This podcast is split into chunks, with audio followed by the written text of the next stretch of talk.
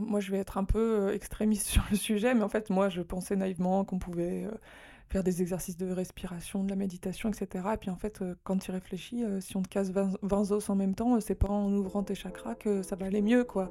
tu vois, donc voilà. Les cheveux blancs, les rides, tout ça peut apparaître. Si tu te prépares juste à voir les moches moments, c'est tout ce que tu verras. Pour moi, c'est pas l'année zéro, c'est la maternité, c'est la vie, c'est difficile. Moi, comme je te disais, j'ai vraiment passé euh, un an euh, génial, quoi. C'est beaucoup, beaucoup, beaucoup plus facile de gérer les crises d'un bébé que celle d'un toddler, en fait. Cette année-là, tu passes ton temps à repousser tes limites et ta zone de confort. Cet état-là n'est pas éternel. Comment ça va aujourd'hui, Mimi? Ça va?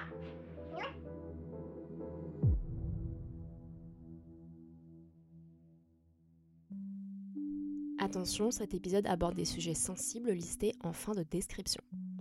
Salut, bienvenue sur Zero to One, je suis Stéphanie Ayuzawa et je vais à la rencontre de femmes et d'hommes devenus parents pour qu'ils me livrent le récit des 12 premiers mois avec leur bébé. Avant de commencer, les conseils et pratiques évoqués dans les épisodes sont propres à mes invités, ce ne sont pas des directives officielles ni des injonctions, donc ne vous inquiétez pas si vous ne faites pas exactement la même chose. J'espère que vous allez bien. Moi, ça va un peu mieux. Passer le blues du mois de janvier, assez difficile. En fait, il s'est passé quelques trucs ces derniers jours qui m'ont petit à petit requinqué. Déjà, j'ai eu la chance d'être invitée sur le génialissime podcast Le Prisme, animé par mes confrères Adrien et Quentin, pour parler de films d'animation qui ont marqué les différentes périodes de notre vie. Alors, c'est pas mon sujet de prédilection, mais on s'est bien marré et je crois qu'après tout, c'est tout ce qui compte. Et puis, ma première sortie nocturne de cette année s'est faite accompagnée par mes consoeurs et confrères du podcast à Tokyo, car nous sommes en train de mettre en place un collectif ensemble. Donc, nouvelle année et nouveau projet, tout de suite, on se sent un peu mieux. Mais, hier soir, je me suis pris la tête avec mon mec. Pour la millième fois depuis qu'on est parents, on se dit des trucs méchants pour blesser l'autre parce qu'on est fatigué et qu'on a beaucoup moins de temps pour se reposer le week-end avec un petit enfant. Ça m'a fait penser à un des conseils que Joséphine a évoqué lors de son enregistrement. Ne prenez aucune décision de séparation pendant la première année du bébé. Je me suis donc dit que c'était le bon moment de publier l'histoire de Joséphine. Notre discussion a couvert des sujets qui prennent aux tripes, à commencer par l'accouchement et cette manœuvre qui en France aurait été faite sous anesthésie, mais qui s'est faite dans la douleur ici. Et de cette chose que n'importe quel nouveau parent redoute pendant les premiers mois de vie d'un bébé cette chose qui, quand elle arrive vraiment, fait basculer notre réalité. Je vous rassure, aujourd'hui, Eina est une petite fille en pleine forme, mais à deux semaines de vie, elle a subi une détresse respiratoire causée par une laryngomalacie, une immaturité de la gorge observée généralement chez les prématurés. Joséphine nous livre son histoire et de comment elle a fait équipe avec son mari Hisashi pour surmonter cette épreuve de vie. C'est avec beaucoup d'émotion que je rédige ces dernières lignes, alors je vais faire simple Merci Joséphine d'avoir témoigné au micro de Zero to One et Otsukare-sama. Salut Joséphine. Salut. Ça va? Ça va et toi? Ouais, hyper bien. Merci beaucoup d'être venue aujourd'hui. Merci à toi de me recevoir. Avant de commencer, est-ce que tu voudrais bien nous dire quelques mots sur qui tu es, s'il te plaît? Ouais, bien sûr. Euh, alors, je m'appelle Joséphine, je suis française, je suis mariée à un, japonais. Je suis arrivée au Japon par euh, un peu passion de, de, la culture japonaise et du design japonais parce que je suis euh, designer graphique. Et donc, nous avons eu une petite fille en 2022. Qui s'appelle? Eina. D'accord. Et ton mari s'appelle? Isashi. Ok. Est-ce que tu voudrais bien nous raconter qu'est-ce que tu faisais quand tu t'es rendu compte que tu étais enceinte? Je me suis pas vraiment rendu compte par surprise parce qu'on essayait d'avoir un enfant. Donc j'étais plutôt taquée sur les, sur les tests de grossesse, etc. Euh, puis comme je suis quelqu'un de pas forcément très détendu au quotidien, euh, je, comme ça faisait que 4 mois qu'on essayait, pour certaines personnes ça va paraître ridicule, euh, mais je commençais déjà à me stresser de oh là là, infertilité ou pas, alors que pas du tout quoi. Et donc j'avais même déjà commencé à, prendre ma température pour voir les trucs d'ovulation et tout. Et puis un matin, j'avais, je crois que j'avais même pas encore de, vraiment de retard de règles, juste un jour ou deux, je suis allée, je vais faire le test. Puis il y a eu euh, les deux petites barres euh, et, mon mari n'y a pas cru du tout. Il me dit non, non, mais moi j'attends de voir un médecin. Je lui dis non, mais Isachi, le test est positif et il voulait pas le croire et il a fallu qu'on aille voir un médecin pour que le médecin lui dise monsieur votre femme est enceinte quoi. Ok. Donc voilà. ok. Alors Comment ça s'est passé en fait euh, Dès que vous avez eu le test positif, du coup tu as pris rendez-vous même si tu avais que un ou deux jours de retard de règles Ouais, on a pris rendez-vous et parce qu'en fait en France, euh, je pense que tu sais, on fait toujours une confirmation par prise de sang. Ouais. Et en fait euh, pas du tout ici. Non. Et, et, donc en fait on a eu l'air un peu con. Moi je me dis il faut absolument qu'on aille voir un médecin pour faire une prise de sang. Et euh, donc on a pris un... Enfin, Isachi, il en savait rien, hein, donc il me suit. Hein. donc euh, du coup, euh, on va chez le médecin et tout, et on est arrivé avec un test de grossesse hein, qui... En plus, la barre, c'était... elle était vraiment légère, quoi. Parce que comme c'était le tout début, euh, et, donc je me dis, bah oui, voilà, vous avez un test de grossesse positif, qu'est-ce que vous voulez que je vous dise? C'est trop tôt pour voir quoi que ce soit, de toute façon. T'as, bah, on fait pas une prise de sang, et t'as, bah non, un test positif, c'est un test positif, quoi. Enfin, c'est très rare les faux positifs, donc euh, bah rentrez chez vous, puis revenez dans, dans trois semaines, quoi. Hmm. donc voilà, ça s'est passé comme ça. Ok, donc vous êtes revenu trois semaines plus tard? Voilà, on est revenu trois semaines plus tard, et puis après, c'est passé le, déroulé euh, classique. Ok, donc j'imagine qu'entre le médecin que, es allé voir, que vous êtes allé voir à ce moment-là et la maternité, c'est pas, pas le même endroit. Donc, est-ce que tu peux nous est-ce que tu peux nous raconter sur quels critères tu as choisi ta maternité et ensuite comment s'est passé un petit peu le suivi médical?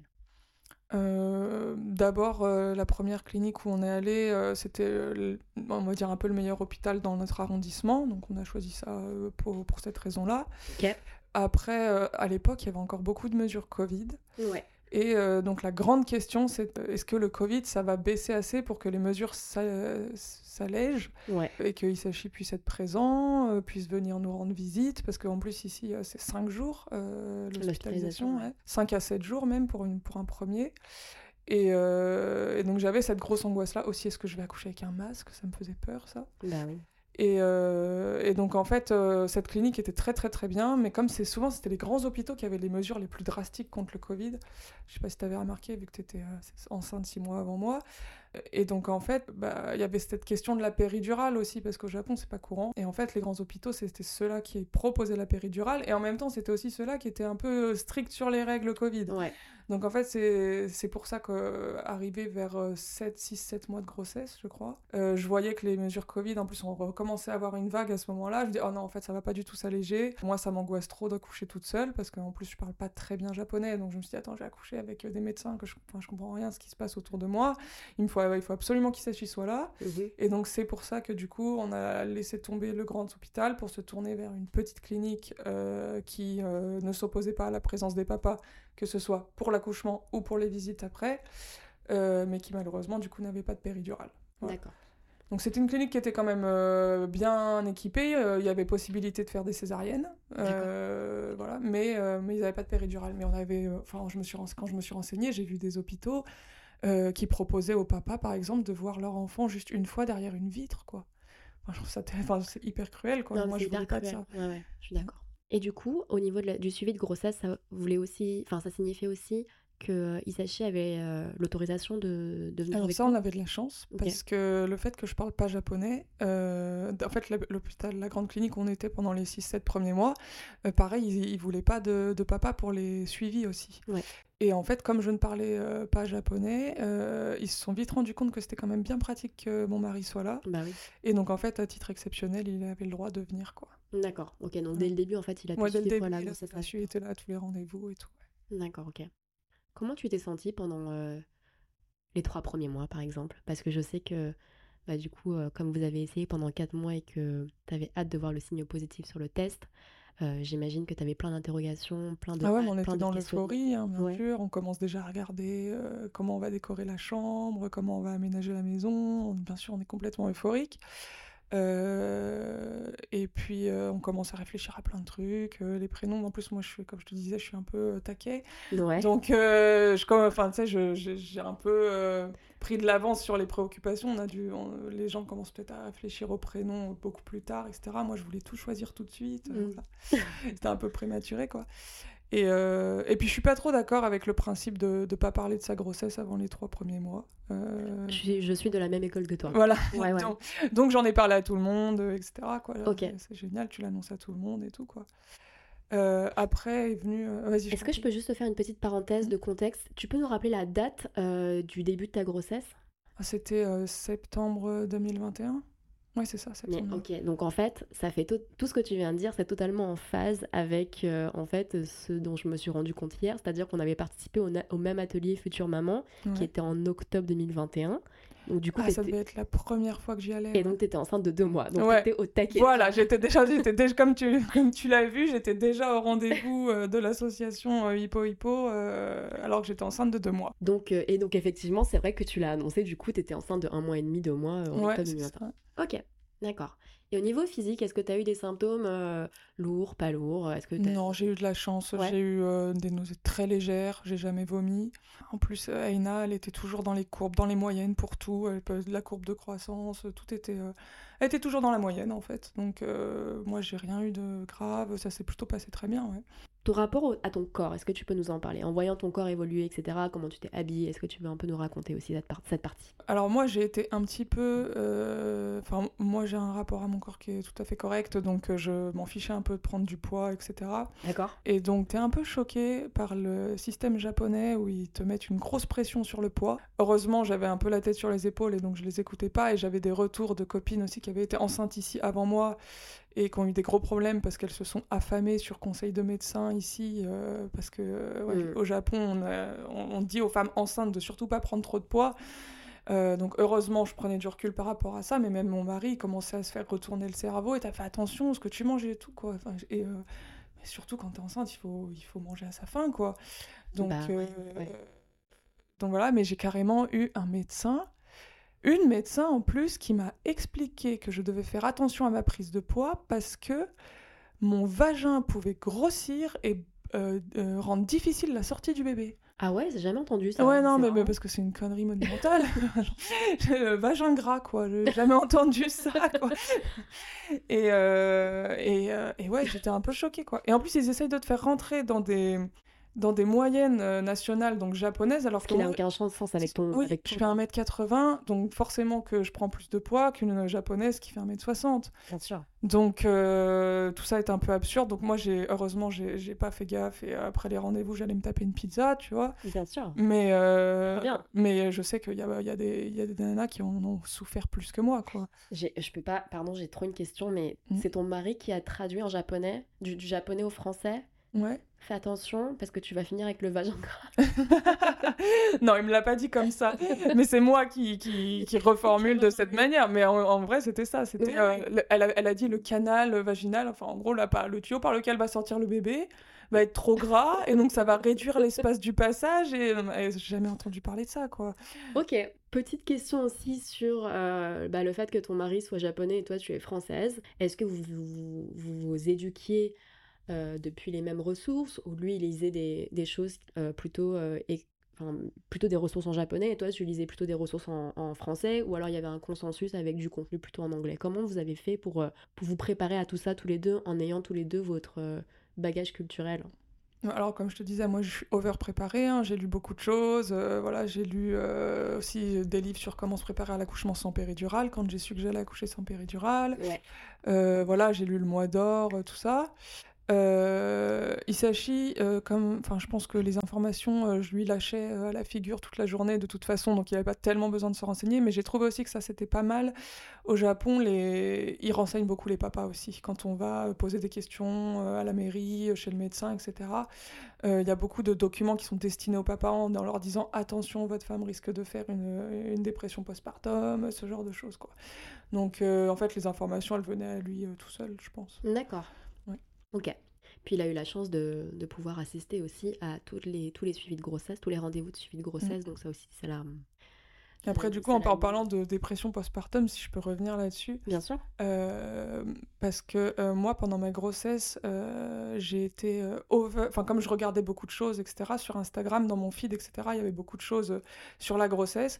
Et je sais pas si c'est toujours le cas, mais à ce moment-là, il y avait énormément de documentation sur la dépression postpartum à tel point que c'est. Enfin, moi, je trouve que c'est très très bien d'en de, d'en parler. Euh, par contre, c'est devenu. Euh, après, chez moi, c'est devenu une psychose, quoi.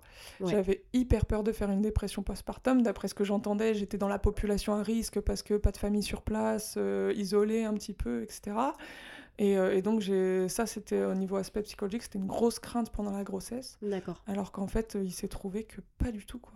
J'ai pas du tout fait de dépression postpartum. Et donc je pense que c'est bien de vouloir en parler, faire de la prévention, etc.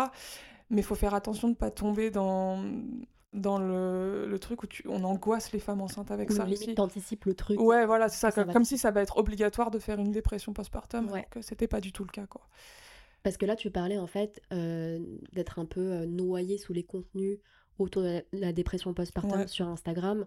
Après, je sais pas si c'est une question d'algorithme, je sais pas si c'est parce que ton usage faisait, ton, ton, mmh. usage qui partait à la recherche de contenu en rapport avec la maternité faisait que ben, du coup, ouais, c'est ça, Insta ouais. euh, te Insta ou, Insta, ouf, ou Facebook aussi. Même écouter. Enfin, j'en sais rien. On va pas partir dans la conspiration, mais, mais ouais, des fois, il faut faire attention à pas être trop spammé par, euh, par ce genre de contenu aussi, parce que sinon, on tombe un peu dans la paranoïa, euh, de la paranoïa, alors que la vie est déjà suffisamment dure. Voilà. ok. Est-ce que tu veux rajouter d'autres choses sur ta grossesse? Ouais, petit coup de gueule sur le système japonais. Vas-y. Euh, parce que moi, à trois mois de grossesse, ouais. j'ai appris ouais. que euh, les, comment on dit, sur le, le, congé mat, les indemnités de congé maternité ne Ouais. tombaient pas directement une fois que le congé maternité commençait et qu'il y avait un délai d'attente de 2, 3, voire parfois 6, 8 mois. Ouais, ouais. Et que euh, et donc nous on avait on savait pas et forcément on n'avait pas mis de côté et encore j'ai eu de la chance de m'en rendre compte à 3 mois de grossesse parce qu'il y a des étrangères ici qui s'en rendent compte à 8 mois et euh, qui disent mais comment euh, je vais faire pour survivre pendant euh, si ça prend 6 mois quoi. Ouais. Et ça ça a été une énorme angoisse pour moi quand je l'ai appris. Je me suis complètement effondrée parce que certes mon mari gagne sa vie mais il a pas il avait pas les moyens de fin de de supporter euh, une famille de trois personnes euh, sur son salaire seul. Sur plusieurs mois Oui, Ah, sur ouais. plusieurs mois. Ouais. Donc euh, j'ai eu un espèce de vent de panique à ce moment-là de me dire mais comment je vais faire, etc. Et donc forcément à partir de ce moment-là, on s'est serré la ceinture et on a mis énormément de côté tous les mois pour pouvoir pallier à ça. Mais en fait, je trouve qu'au Japon, ils ont des problèmes de natalité euh, et qu'ils font plein de mesures. Ils nous offrent des cadeaux, euh, ils nous offrent un catalogue de cadeaux euh, quand le bébé est né, etc. Mais on veut de la thune tout de suite, quoi. Ouais, en fait, on, on veut garder un revenu. Ouais. on veut pas être privé de revenus pendant Ouais. six mois. C'est ça, ça pourrait être vraiment quelque chose qui aide Ouais. à la natalité au Japon. Je pense que ça, c'est un gros défaut du système, je pense. Complètement. Mm. Euh, question, du coup, tu disais que tu étais designer graphique. Est-ce que ça veut dire que tu es affilié à une entreprise ou tu es en freelance? Alors, à l'époque, j'étais employée dans Ah. une, euh, une agence. Euh, Aujourd'hui, je suis freelance. ouais. D'accord. Donc, ce qui te permettait en fait de toucher, euh, du coup, ces, fameuses indemnités au mois. Ouais, euh, donc au de début- mat, quoi. Ouais, au début, c'est les six premiers mois, c'est- c'est 70%, et puis après, les six mois d'après, c'est 50%. Parce que oui, au Japon, les- le congé maternité, il est, euh, il est d'un an. Ok. Donc, coup de gueule passé. Comment se passe la fin de ta grossesse? Enfin, comment tu t'organises justement au niveau du congé mat, du congé pat pour ton conjoint? Alors moi, mon conjoint, il est freelance également, il est photographe freelance, donc euh, pas de congé. Euh, mais, en, mais en fait, le, le truc, c'est que bon, il a, il, il a, il a pas des shootings tous les jours, donc euh, et puis il a des moments où il retouche à la maison. D'accord. Donc en fait, il était très présent quoi qu'il arrive. D'accord. Voilà. Et et puis moi, oui, j'avais j'avais prévu un congé d'un an, donc oui, pas de souci quoi. Ok. Et la fin de ma grossesse, comme je te disais, j'ai pas eu de gros soucis dans ma grossesse, donc ça s'est très bien passé. Elena est née, euh, pas le jour du terme, mais le lendemain à 1h du matin, donc à 1h près, elle était au jour du terme, quoi. Ah ouais, c'est. euh, Ah ouais, quand je te dis qu'elle était toujours dans les moyennes, toujours Ah dans les clous, euh, voilà, quoi. Ok. Donc, fin de grossesse, maison prête, toi t'es prête, ton mari est prêt. Ouais, enfin, on n'est tu- jamais prêt, mais oui. On n'est jamais prêt, mais bon, Ouais. t'étais quand même du côté des gens qui étaient. euh, La chambre était prête, Ouais, voilà. le petit coin euh, mois d'or était prêt, Voilà. voilà, c'est ça. Euh, la petite valise était prête. La euh, valise était prêts au cas où. Ouais, voilà. Qu'est-ce que tu faisais quand tu t'es dit, ok, je pense qu'aujourd'hui, je vais peut-être accoucher Est-ce que tu veux bien nous raconter? Ah, c'était un dimanche matin, je me suis réveillée. Enfin, en plus, quand c'est ton premier, tu sais pas trop c'est quoi une contraction. Et donc, bah, j'avais souvent des petites douleurs. Est-ce que c'est ça Est-ce que c'est pas ça? Et puis ce dimanche matin-là, ça te fait quand même un peu plus mal que d'habitude. Et puis ça faisait comme des trucs électriques, un peu comme des chocs électriques dans le bas du ventre. D'accord. Oh, ça c'est peut-être bien une contraction. Et puis, euh, et puis en fait, euh, au cours de la matinée, ça s'intensifiait, ça s'intensifiait. Et donc, euh, j'ai dit à mon mari, je crois que ça va être aujourd'hui. Euh, et puis, euh, vers 16h, on est, on est parti à la maternité, qui ont confirmé qu'effectivement, c'était le travail avait commencé, mais que euh, je n'étais dilatée qu'à 1 ou 2 cm. D'accord. et qui nous ont donc gentiment proposé de retourner chez nous, mais à moi, à ce moment-là, j'avais déjà très mal. Et euh, je sentais que si on y retournait à la maison, c'était un déplacement pour revenir 30 minutes plus tard. Quoi. Et ils nous ont dit, si vous décidez de rester là... Vous restez dans le hall? Non, non, non. Vous, euh, on doit vous donner votre chambre dès ce soir. Et donc, en fait, vous payez une journée de plus. Sachant qu'en plus, la clinique, euh, si t'as couché le dimanche, c'était plus cher. Et si t'as couché de nuit, c'était encore plus cher. Et j'ai accouché un dimanche de nuit. Donc, non, mais c'est vraiment un business. ouais, ouais, ouais. Donc, donc tu restes. Ouais facturé. Est-ce que tu peux nous, décrire un peu comment se passe euh, bah, le reste du travail euh, Comment ton mari euh, il se sent Comment toi tu te sens? Bah alors jusqu'à je dirais 17-18 heures, j'avais des contractions qui se rapprochaient, mais je pouvais encore parler. et puis mon mari est parti me chercher à manger parce qu'en fait ils nous ont fait payer la chambre mais j'avais pas de dîner inclus parce que comme c'était un peu last minute voilà donc Bref, donc il est parti me chercher euh, un bento que j'ai péniblement mangé entre deux contractions. Euh, et puis, euh, en fait, très très vite, c'est devenu très intense. Et, et puis, en fait, là, je suis partie dans un truc où je me, je me souviens même pas combien de temps ça a pris. Je me souviens juste que c'était une douleur, mais monumentale, quoi. Je... On peut même pas imaginer, je pense. Enfin, y a, y a on dit souvent que c'est comme comme si on te cassait 20 os en même temps en accouchement. Enfin, je sais que c'est, ce que disent en général les médecins, etc. J'ai entendu beaucoup de versions différentes, mais dans chaque version, il y avait une... la douleur énorme était le, le point commun. Quoi. Ah ouais, bien le sûr. Truc, mais proche de la. Ah ouais, c'est de la torture, je pense. Enfin, moi, je l'ai assimilé à de la torture. Et, euh, et, et, surtout, euh, de se dire, enfin, c'est l'impression d'être pris au piège. Parce qu'en fait, la seule moyen, le seul moyen de s'en sortir, c'est de le sortir, le bébé. Donc, euh, ouais, moi, c'était vraiment cette, euh, cette, sensation de il faut, que je, il faut que je survive, en fait. C'était de l'instinct de survie, même, carrément, je dirais. En fait, je voudrais faire un petit pas en arrière euh, par rapport au fait que tu es. tu n'aies pas eu le choix, entre guillemets, que d'accoucher sans péridurale. Est-ce que tu pourrais un peu nous parler de la manière dont tu t'es préparée psychologiquement et même au niveau des, des petits hacks à, à, mettre en place pour surmonter pas surmonter, c'est un peu violent comme terme, mais, mais pour euh, bah, accoucher sans péridurale. Quoi. moi, je vais être un peu euh, extrémiste sur le sujet, mais en fait, moi, je pensais naïvement qu'on pouvait euh, faire des exercices de respiration, de la méditation, etc. Et puis, en fait, quand tu réfléchis, si on te casse 20, 20 os en même temps, c'est pas en ouvrant tes chakras que ça va aller mieux, quoi. tu vois, donc, voilà.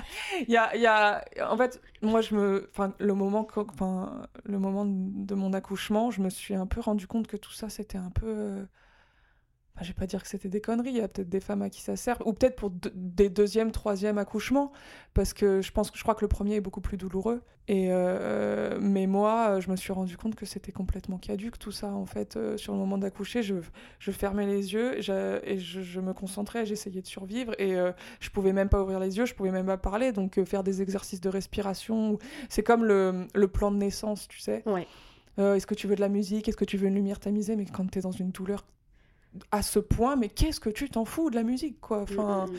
c'est tellement le dernier de tes, enfin, le de tes soucis, donc euh, en fait, je me suis rendu compte que c'était un peu, désolé, hein, mais un peu ridicule tout ça, quoi. D'accord. Parce que moi, c'est l'impression que j'ai eue. la douleur était, était, tellement, enfin, c'était tellement douloureux et tellement de la torture que tout ça, c'était superflu, quoi. Ton mari faisait quoi? Alors mon mari, je ne sais pas comment j'aurais fait sans lui parce que euh, il m'a massé les reins pendant 9 heures non-stop. Et c'était le seul truc qui me soulageait un tout petit peu. Et, euh, et en fait, il, il, s'est pas plaint, euh, parce que je pense qu'il serait pris une dérouillée, mais il, a, il a massé pendant 9 heures à, en avoir mal aux mains, quoi. D'accord. Ouais. Ok.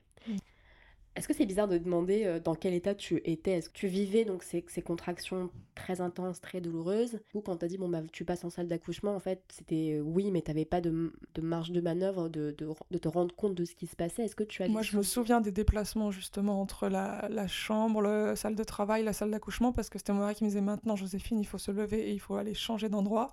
Et je lui disais non, s'il te plaît, non, s'il te plaît, je peux pas, je peux pas, je peux pas. Et, euh, et c'est lui qui me, qui me portait, que, euh, qui me portait psychologiquement. Il disait allez, il faut y aller, il faut y aller et tout. Et, euh, et je me souviens de ces, de ces, de ce, ce, déplacement dans le couloir où j'avais la sage-femme qui me soulevait d'un côté et il s'achit de l'autre. Et, et, je me souviens qu'après avoir accouché, j'ai repris le couloir et j'ai eu une sensation de, de terreur un peu, comme, si, comme un traumatisme, tu vois. D'accord. Et, ouais, et c'était, ouais, ça, ça c'est un truc de, de, mon accouchement dont je me souviens. Est-ce que tu veux nous parler de la poussée?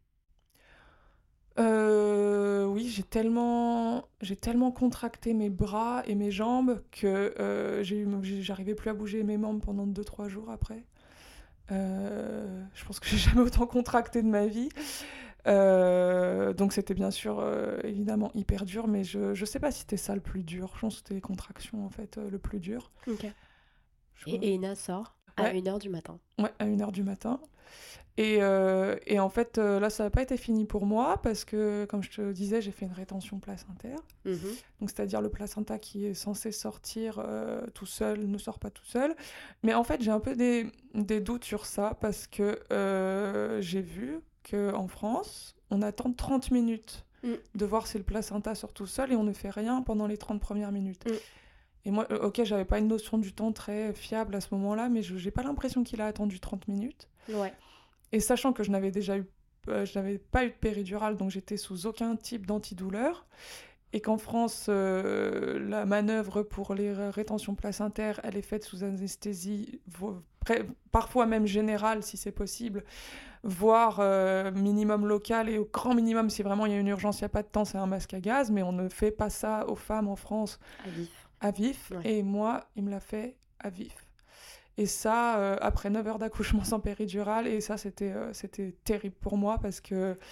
Donc, il avait, pour te donner une image, il avait une main dedans, une main sur mon ventre pour appuyer, et, et il raclait en fait comme ça. Et moi, je, je, lui tenais la main qui était sur mon ventre, et je, pense que je lui plantais mes ongles dans le bras et je lui hurlais d'arrêter, quoi.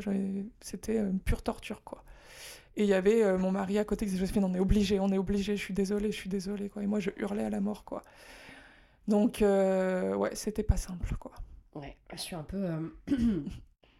Euh, je... Ouais, ça a dû être très très dur. Ouais, c'est très choquant en fait. C'est euh, assez. heureusement, après, tu as la joie d'avoir ton bébé, donc ça compense. Mais il y a des accouchements comme ça, enfin, je pense c'est très très traumatisant. Quoi. Bon, alors on va parler. On va mettre le focus sur, sur Eina. Ouais. Tu peux nous raconter les instants où tu l'as, tu l'as rencontré du coup? Ouais, euh, du coup, une fois que j'ai fini de souffrir, euh, j'ai demandé à la voir sur moi, donc ils me l'ont mis. Euh, Je fais Pardon. quand on te faisait, quand on t'enlevait le placenta, elle était où, Ena je sais pas trop, je pense qu'ils étaient en train de lui faire les premiers soins. D'accord, ok. Donc une fois que le placenta a été retiré, c'est là qu'en fait on te l'a, on me l'a donné. On te la ramène, ok. Et il euh, y avait Isashi qui pleurait, mais euh, il m'a dit après coup qu'il n'a pas pleuré de joie de voir Aina, il pleurait de soulagement que je ne sois pas morte. donc, ouais, euh, donc c'était un peu voilà intense, mais après on m'a mis on mis Aina sur le ventre. Je me souviens pas trop de ce moment, je t'avoue, parce que je pense que j'étais tellement dans un état second. Bah oui. Euh, et puis euh, après, ils ont emmené Aina parce que la première nuit, elle dort euh, bien sûr en couveuse pour, je sais pas si on dit en couveuse, mais enfin dans, la chambre avec les sages-femmes pour qu'en fait nous on puisse se reposer. Donc c'est comme ça la première nuit. Après, on nous propose de l'avoir avec nous 24 heures sur 24, mais la première nuit c'est comme ça. et donc après, ils l'ont emmené, ils m'ont ramené dans ma chambre, ils m'ont blindé d'antidouleur et, et voilà. Donc c'est après coup qu'ils t'ont blindé d'antidouleur et pas euh, sur le Non mais c'est hyper drôle parce qu'il il, m'a dit quand même juste après euh, la rétention placentaire, il m'a dit je vais je vais j'ai dû vous couper un peu et donc je vais vous recoudre et je vous fais je vous fais une petite piqûre d'anesthésie. c'est une blague. vous savez, je sens plus rien hein. donc euh, c'était complètement ridicule. Bon bah écoute merci d'avoir partagé tout ça parce que j'ose même pas imaginer ouais, c'est ces douleurs euh, immenses que tu as dû euh, vivre à, plusieurs euh, intervalles différentes. Et est-ce que tu peux nous raconter comment se passe le séjour à la maternité du coup? Alors ça par contre, au contraire, moi c'était mon petit paradis. Après j'ai eu... Quand on... Alors le premier jour j'étais affolée parce que j'avais tellement mal aux membres, comme je te disais. Euh, que je ne pouvais pas lever les bras, même lever euh, les bras pour prendre ma petite cuillère sur mon plateau, c'était impossible. donc forcément, j'arrivais pas à prendre ma fille dans mes bras. Et donc euh, le premier jour, j'étais dans tous mes états parce que les sages-femmes sont arrivées, mais pourquoi vous pleurez? Pourquoi vous pleurez? Et donc je, leur ai dit, mais en fait, je veux m'occuper de mon bébé, mais je ne peux pas. Et, et ça, ça me mettait dans tous mes états. mais très vite, dès que j'ai pu un peu plus la prendre dans mes bras, etc., je la laissais sur mon ventre et, et, on restait comme ça pendant des heures et j'étais trop bien.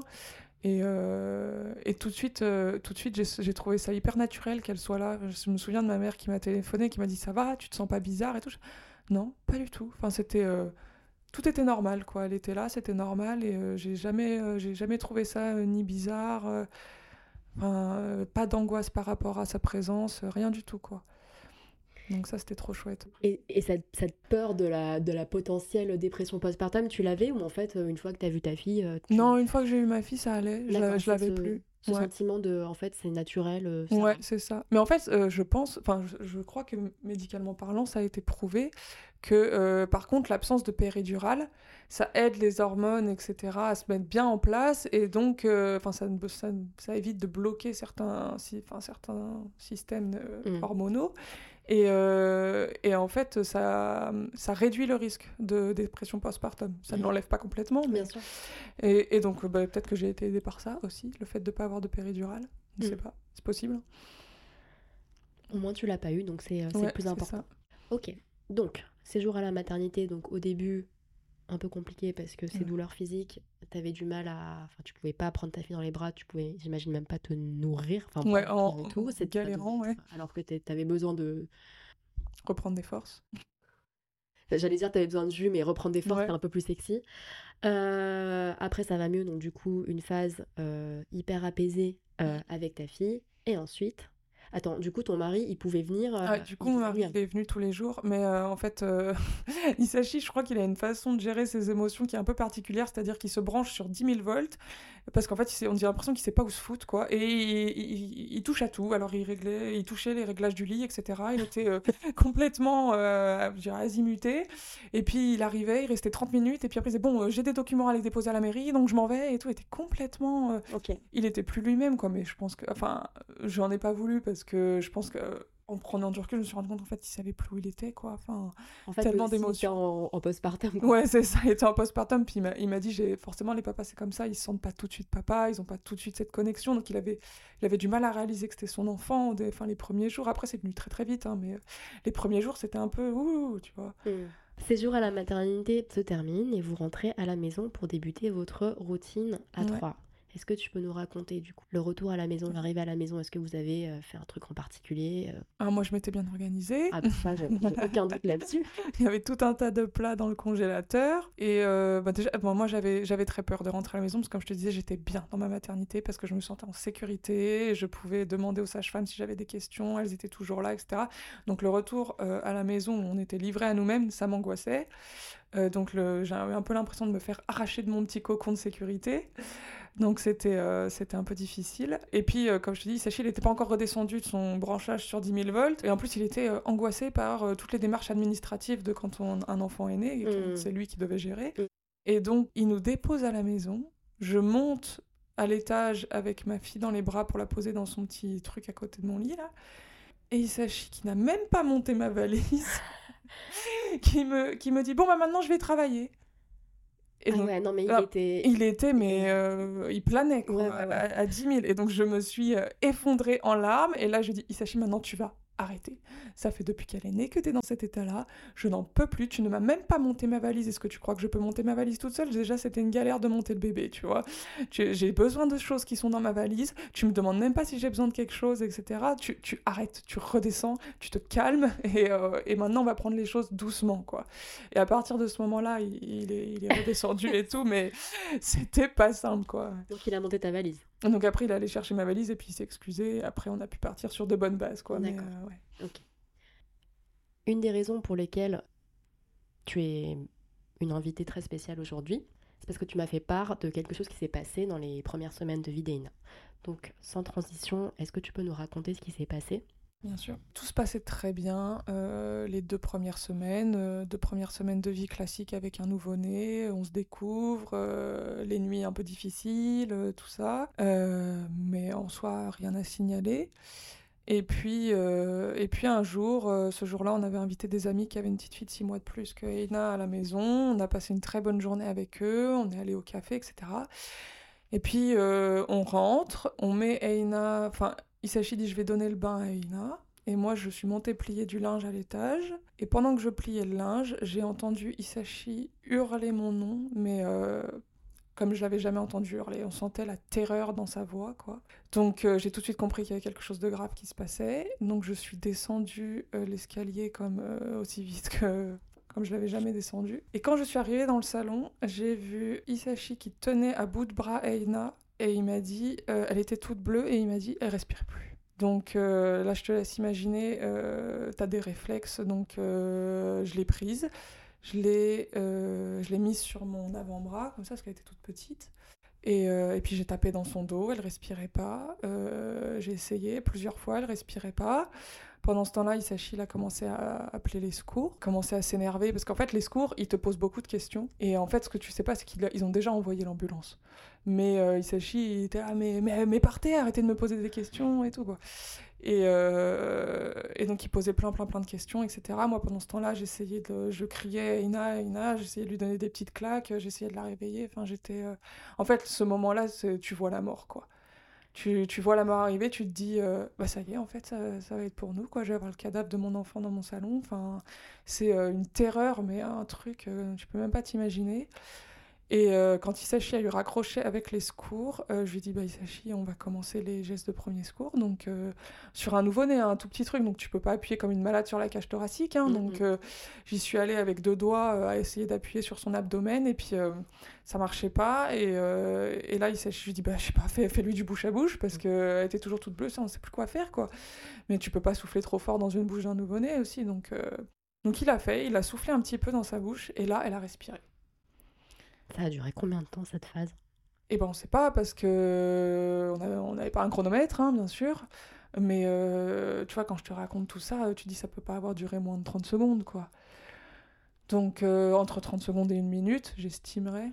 Euh, les médecins plus tard nous ont dit Oh, mais je pense que ça a duré moins de 30 secondes, c'est juste que pour vous, ça vous a semblé une éternité. Mais en fait, non, je pense pas. Parce que quand, tu vois, le déroule, quand tu penses au déroulé du truc, enfin toutes les questions qu'ils ont posées euh, au téléphone, euh, enfin tout ce qu'on a essayé de faire, etc. Ça, pour moi, ça a duré plus de 30 secondes. Donc, euh, donc voilà. Et en fait, là, elle a respiré.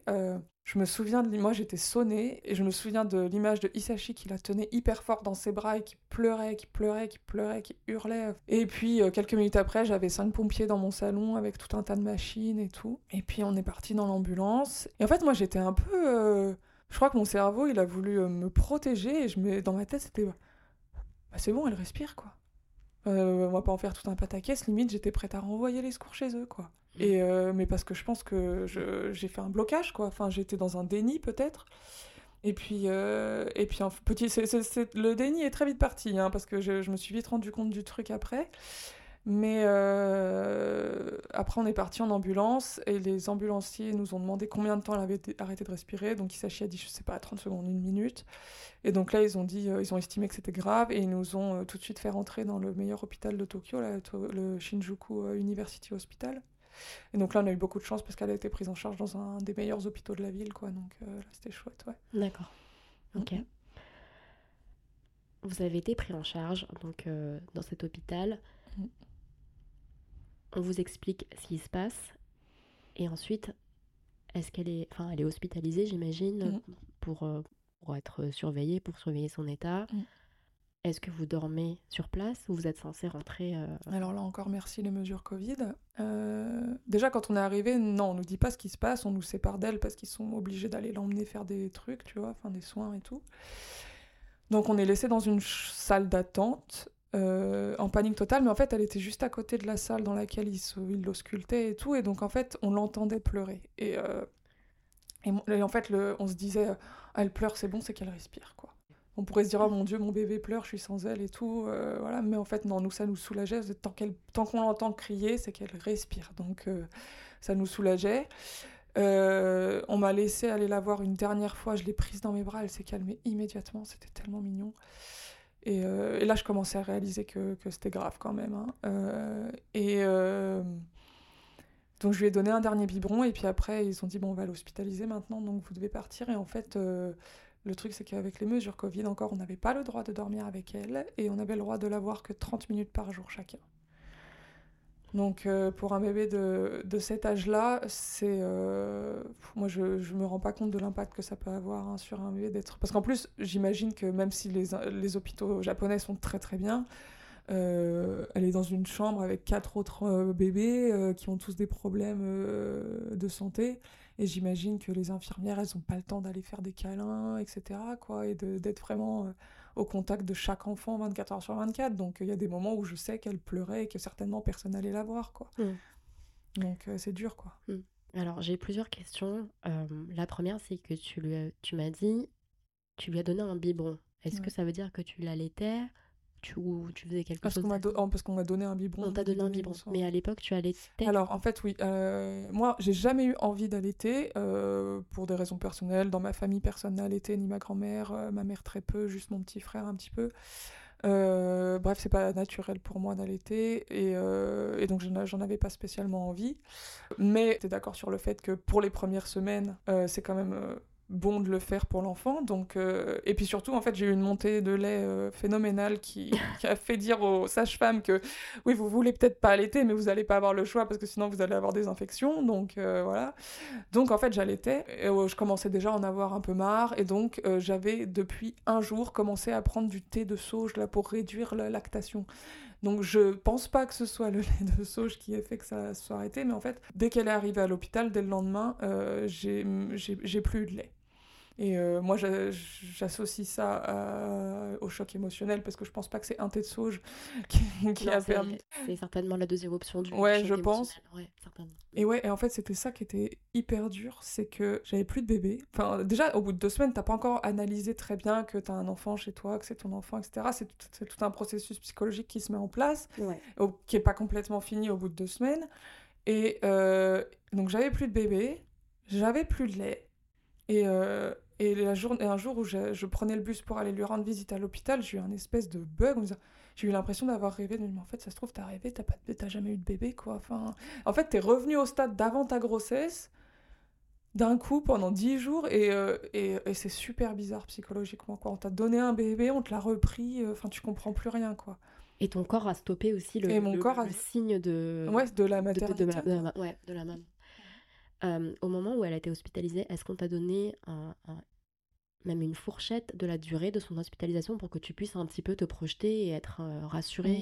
Pas tout Non, parce que déjà, il voulait rien nous dire euh, parce qu'il ne savait pas pourquoi elle avait arrêté de respirer. Donc, il y avait tout un tas d'examens qui étaient prévus, dont un IRM pour voir s'il n'y avait pas de dommages sur le cerveau. moi, le premier jour où je suis venue la voir à l'hôpital, euh, je pense qu'ils n'ont pas réussi à m'intercepter assez rapidement et en fait ils voulaient me voir avant que j'aille dans la chambre parce que pour me dire des trucs et en fait euh, ils ont ils ont pas vu que j'arrivais.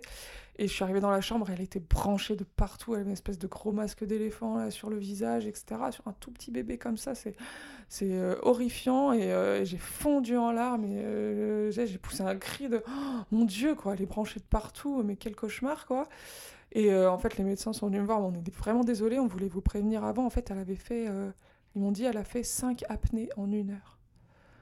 Donc euh, c'est pour ça qu'ils avaient dû la brancher de partout pour être bien sûr qu'ils étaient alertés quand elle, a, quand elle a arrêté de respirer et tout quoi.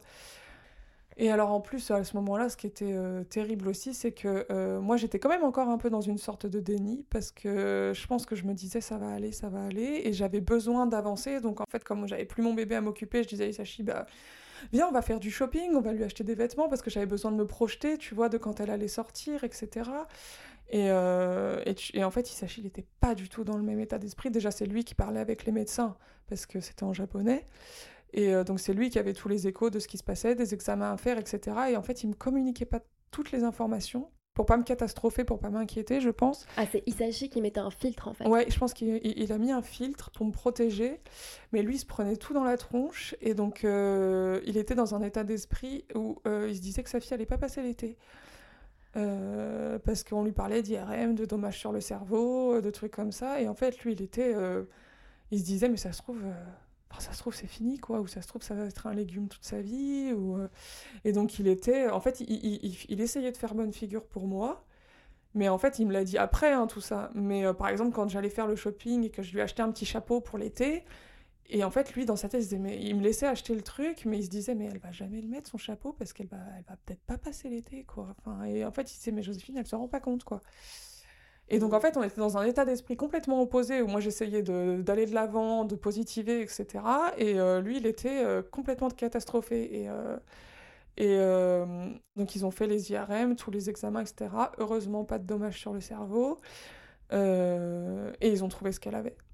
Et en fait, elle avait donc ce qu'on appelle une laryngomalacie, qui est en fait une immaturité de la gorge. Donc en fait, c'est quelque chose qu'on voit d'habitude sur les prématurés. Mais là, elle est née à terme. Donc déjà, ça ils n'ont pas fait les check-up euh, de... qu'on doit faire sur des prématurés. Donc euh, ils n'ont pas remarqué. Et puis aussi, c'est une pathologie qui se caractérise normalement par un sifflement quand le bébé respire. Donc c'est hyper typique. Euh, En fait, c'est quelque chose qui est noti Ouais, c'est quelque chose qui est d'habitude notissable, tu vois, parce que en fait, les bébés qui ont ce problème, enfin cette immaturité de la gorge, en fait, c'est la gorge qui est trop le, enfin, je pense que je, je, je, tu vulgarises le. Ouais, je vulgarise beaucoup le truc. Je pense que si un médecin était là, euh, ça irait pas, quoi. Mais euh, ouais, c'est la gorge qui était euh, qui est, le conduit de la gorge qui est trop étroit en fait et qui se colle parfois. Les deux les parois se collent. C'est pour ça que quand il a, il a soufflé dans sa bouche pour la ça, ça, a ouvert, ça a dégagé. C'est pour ça en fait. Et donc, euh, et en fait, donc du coup, elle, elle n'était pas prématurée, donc personne s'est méfié. Et en fait, le truc, c'est qu'elle avait une laryngomalacie, mais heureusement pour nous, très très légère. Donc, elle avait même pas le sifflement. Ah oui, d'accord. Donc. Donc en fait, personne n'a vu quoi. Ah ouais, donc c'est hyper délicat quand même, parce que normalement c'est censé être notiçable, mais là, comme c'était léger, et eh ben, c'était pas. C'était insoupçonnable ouais, qu'elle ait ce, cette, cette, cette, anomalie, je sais pas comment définir cette caractéristique, mais eh, c'est quelque chose qui est commun ou c'est quelque chose euh, de quand même très rare ou c'est un truc vraiment plutôt chez les prématurés Ouais, je pense que c'est commun chez les prématurés. D'accord. Mais comme elle était née à terme, c'était pas, ça, ça Je pense que sur les bébés nés à terme, c'est pas commun. Donc. Euh, ok. Bah alors, euh, il y avait quand même euh, donc deux bonnes nouvelles dans notre malheur, c'est qu'effectivement c'était très léger et que ça se guérit tout seul en fait. Euh, c'est comme c'est une immaturité, ça, ça, ça, ça, avec la croissance ça va se régler tout seul. Et heureusement, enfin sur les enfants chez qui c'est des cas lourds, ça peut durer jusqu'à deux ans de galère avec des risques d'arrêt respiratoire, etc. mais comme c'était très léger, ils, avaient, ils ont estimé que dans les six premiers mois, ce serait terminé. quoi. D'accord. Mais donc, on nous annonçait quand même que euh, les six premiers mois, enfin euh, environ six mois, parce qu'en fait ils savent pas hein, quand est-ce que ça va se régler exactement. Euh, on allait vivre un peu dans l'angoisse parce que ils pouvaient pas nous garantir que ça allait pas se reproduire. D'accord. Et puis on a, on a commencé à nous parler de machines à oxygène, etc. Et donc en fait moi là j'étais, en fait moi je me suis effondrée parce que comme je te disais j'étais un peu dans un état d'esprit positif, aller de l'avant, etc. Et là on me, ouais, et donc là on me disait en fait votre fille elle a une pathologie qui fait que euh, vous allez devoir vivre avec une machine à oxygène. Donc je me suis imaginé le truc, euh, la bonbonne euh, d'oxygène, etc. Ouais, et je me suis dit, en fait, on va même pas pouvoir aller la promener. Enfin, il faut qu'elle soit branchée 24 heures sur 24. Enfin, ça, c'est parce que c'est parce que tu as envie pour quand tu fais un bébé, tu vois, tu as envie de vivre les premiers mois, voilà. Et donc, moi, j'ai fondu en larmes, j'étais pas bien, etc. Et en fait, Isashi, qui lui, de l'autre côté, pensait qu'elle allait mourir ou finir handicapée, on lui disait ça va, dans six mois, elle sera guérie et puis euh, c'est juste une machine à oxygène. Donc lui, au contraire, il était euphorique. Et donc on s'est pris un espèce de clash des émotions là et on s'est pas compris du tout quoi. Alors lui, il était il était en colère contre moi. Euh, que je me sens, enfin que je pleure, etc. Alors ils disaient mais tu te rends pas compte de la chance qu'on a, etc. Et, et il n'arrivait pas à comprendre que, que, que moi ça m'angoissait, etc. Alors après c'est vrai que là c'était le, personnel de l'hôpital qui nous a raconté tout ça, et puis après on a vu le spécialiste de la gorge qui avait trouvé ce qu'elle avait, d'accord, qui lui était plus rassurant, qui nous a dit la machine à oxygène, même moi J'estime qu'elle en aurait même pas besoin, mais on va vous la mettre pour la nuit parce que bon, la nuit vous dormez, donc euh, on sait ça jamais. Ça peut vous rassurer aussi. Euh, en fait, en fait, l'oxygène ça ouvre les parois. Et, euh, et, donc en fait, c'est ce qui permet que quand on dort, enfin que quand elle là, il y a pas, il y a presque pratiquement pas de risque que ça se rebloque. Et donc, et donc c'est bien de l'avoir pour la nuit, pour pas qu'il y ait d'accident quand on dort, quoi. D'accord. Voilà, donc déjà, moi, ça allait mieux. Ok, c'est que la nuit, ça va, quoi. on va pouvoir sortir, on va pouvoir se promener, etc., quoi. D'accord. Mm. Ah, ok, ouais. Donc, euh, c'est que la nuit. C'est La journée, c'est une vie, entre guillemets, mm. normale. Oui. Du postpartum. Oui. Matériellement parlant, on va dire que c'est normal. Mais après, émotionnellement parlant, c'est autre chose, quoi. Alors, on va y venir. Elle a duré combien de temps cette phase d'hospitalisation, tu dirais? 12 jours. 12 jours. Et ensuite, on vous dit, ok, on a compris l'origine, on a des solutions, vous pouvez rentrer chez vous. Et donc là, c'est la deuxième routine, cette fois, qui commence. Mmh. Comment tu te sens? Euh, moi, je crois que honnêtement, c'était l'épreuve la plus difficile de ma vie, de qu'on me rende mon bébé à ce moment-là. Parce que euh, j'étais euh, tellement traumatisée par ce qui s'était passé. Et tu sais, quand tu as des traumatismes, tu as des, stratégies d'évitement. Je pense que si tu un accident de voiture, tu vas plus prendre la voiture, tu vois. Et, en fait, bah, moi, on m'a pas laissé le choix, tu vois. Il a fallu que je reprenne les rênes du truc. avec cette angoisse terrible que ça pouvait se reproduire n'importe quand et que je risquais de revivre le même cauchemar euh, n'importe quand. Et donc j'ai eu l'impression qu'on me confiait une bombe, quoi. Et, euh, et, j'ai dû prendre sur moi un truc de dingue pour euh, la récupérer. Pour, bah, en fait, j'ai pas eu tellement le choix. Mais on m'a dit voilà, on vous la rend, il y a un risque, mais on va pas la garder ad vitam aeternam. voilà, bah, bon courage, quoi. Et, et, pour moi, ça, ça a été très, très, très, très dur parce qu'à l'hôpital, elle était en sécurité, quoi, si tu veux. Bien sûr. Donc, Ouais, c'était euh, le retour à la maison était très très dur. Alors moi, je me souviens que euh, les premières semaines euh, postpartum, j'avais un, enfin j'avais un suivi, enfin j'allais soit à la maternité, soit il y avait des sages-femmes de l'arrondissement dans lequel j'habite qui venaient nous rendre visite pour surveiller aussi mon état. Mmh. Est-ce que toi, tu avais quelque chose de similaire, oui. un suivi pour toi, pour ton, ton cœur, ta tête, ben, déjà avoir un, quelqu'un à qui, euh, quelqu'un de professionnel, de médical à qui tu peux euh, verbaliser toutes tes inquiétudes, via mm. Hisashi bien sûr pour traduire, mais est-ce que tu avais tout ça? Euh, alors, des infirmières pour elle, pour Aina, euh, oui, on a eu le droit du coup à pas mal d'aide de la mairie parce que notre situation était un peu euh, particulière du fait de ses problèmes de santé, plus le fait qu'on n'ait pas de famille sur place. donc, si, on a eu le droit à pas mal de choses. On a eu le droit à une aide ménagère, on a eu le droit à des infirmières qui venaient, un duo d'infirmières qui venaient, je crois que c'était au début deux fois par semaine et puis après une fois par semaine, juste pour checker l'état d'Aina en fait. Euh, mais en fait, moi, ça me rassurait beaucoup parce qu'elle lui faisait des massages, etc. Et elle, avait l'air de se sentir bien. Et, donc, euh, et puis, euh, moi, en fait, je j'arrivais pas à rester toute seule avec ma fille. Ça me créait des angoisses. Moi, au début, je disais, tu, je tu ne peux pas me laisser toute seule avec elle. Je ne m'en sens pas capable, en fait. J'avais tellement peur qu'elle arrête de respirer que je sois toute seule avec elle toute seule pour gérer un truc comme ça. Et donc, bah ça, c'était ça ma stratégie d'évitement. J'ai tout fait pour ne pas être toute seule avec ma fille dans la maison. le, euh, pendant euh, tout un tas de semaines, euh, ça a été vraiment difficile. et donc on est le droit à tout ça. Mais moi, le mon suivi personnel, je suis allée me le trouver toute seule. je suis allée voir une psychologue française ici à Tokyo. Après, je m'excuse auprès d'elle si jamais elle écoute ce podcast, mais je, je, pense qu'elle m'a donné un mauvais conseil à ce moment-là. Parce que, non, mais quand j'y repense avec le recul, je pense que c'était c'était pas une très bonne idée de me dire ça. Euh, parce qu'en fait, moi, euh, pendant qu'elle était à l'hôpital, j'allais donc voir sa psychologue pour essayer de me préparer à son retour, etc. Et puis pour gérer euh, immédiatement le choc. Et, et en fait, bon, elle m'a aidé sur plein d'aspects, mais j'avais pour idée, parce que je sais pas si tu sais, à Tokyo, il y a des maisons de naissance où tu as le droit de revenir même après avoir accouché, si tu fais une dépression postpartum, s'il y a un souci, quelque chose comme ça. Et donc j'avais pour idée, comme ça m'angoissait tellement de la récupérer, de devoir gérer la machine à oxygène, etc., d'être toute seule avec Isashi à gérer ça, je m'étais dit pourquoi est-ce que j'irais pas déjà une semaine ou deux dans ce genre d'établissement Pour faire la transition. Ouais, pour faire la transition, pour, me pour reprendre confiance, euh, voilà, pour être entourée, etc.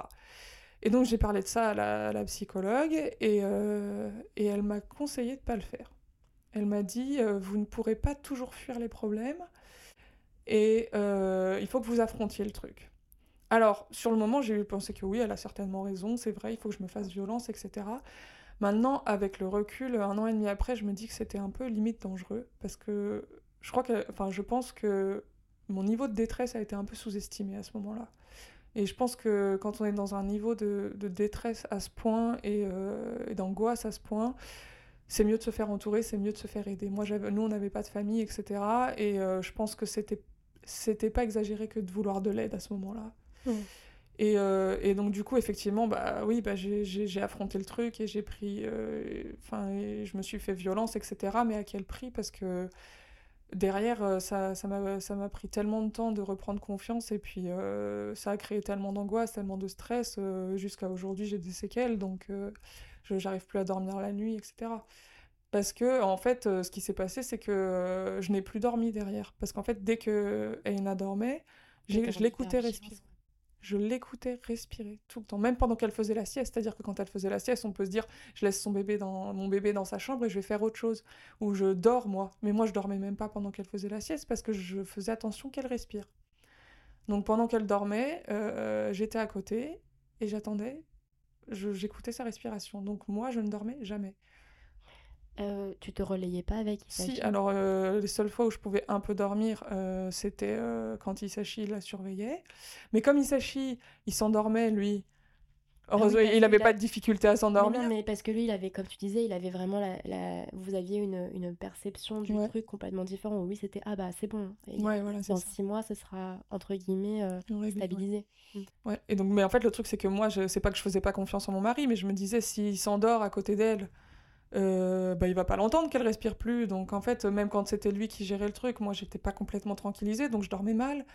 Euh, donc en fait, j'ai très très peu dormi ou très très mal dormi pendant très longtemps, quoi. Et c'est, c'est, en plus, c'est complètement. Euh, enfin, psychologiquement, c'est destructeur d'aller tout le temps, tout le temps de checker qu'elle respire, quoi. vais frontal. Mmh. Comment comment t'as capté que tu manquais d'heures de sommeil et qu'il allait falloir que tu dormes pour tenir, pour traverser le truc?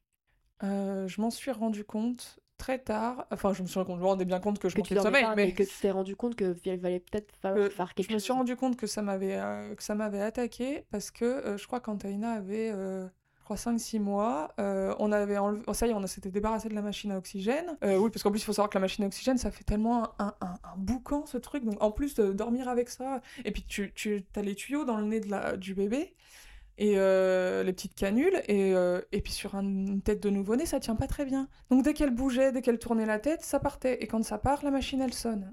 Donc, euh, c'est anxiogène. Hein. On la bardait de scotch, elle avait le visage recouvert de scotch, la pauvre.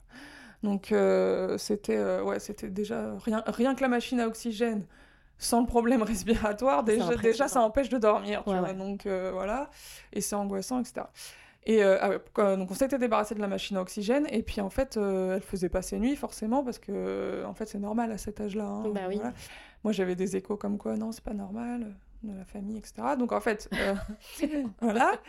Donc je suis allée voir une experte en sommeil. Bah, il y a une experte en, en sommeil à l'association française à Tokyo Hippo euh, oui, je crois que c'est comme ça qu'elle s'appelle. Je crois, avec les cheveux bleus. Oui, c'est ça. et, euh, et, donc, en fait, on a eu un, un, entretien euh, téléphonique avec elle. Et donc, je lui explique que voilà, j'ai vraiment besoin qu'Aina, elle dorme pour que moi, je puisse dormir, etc.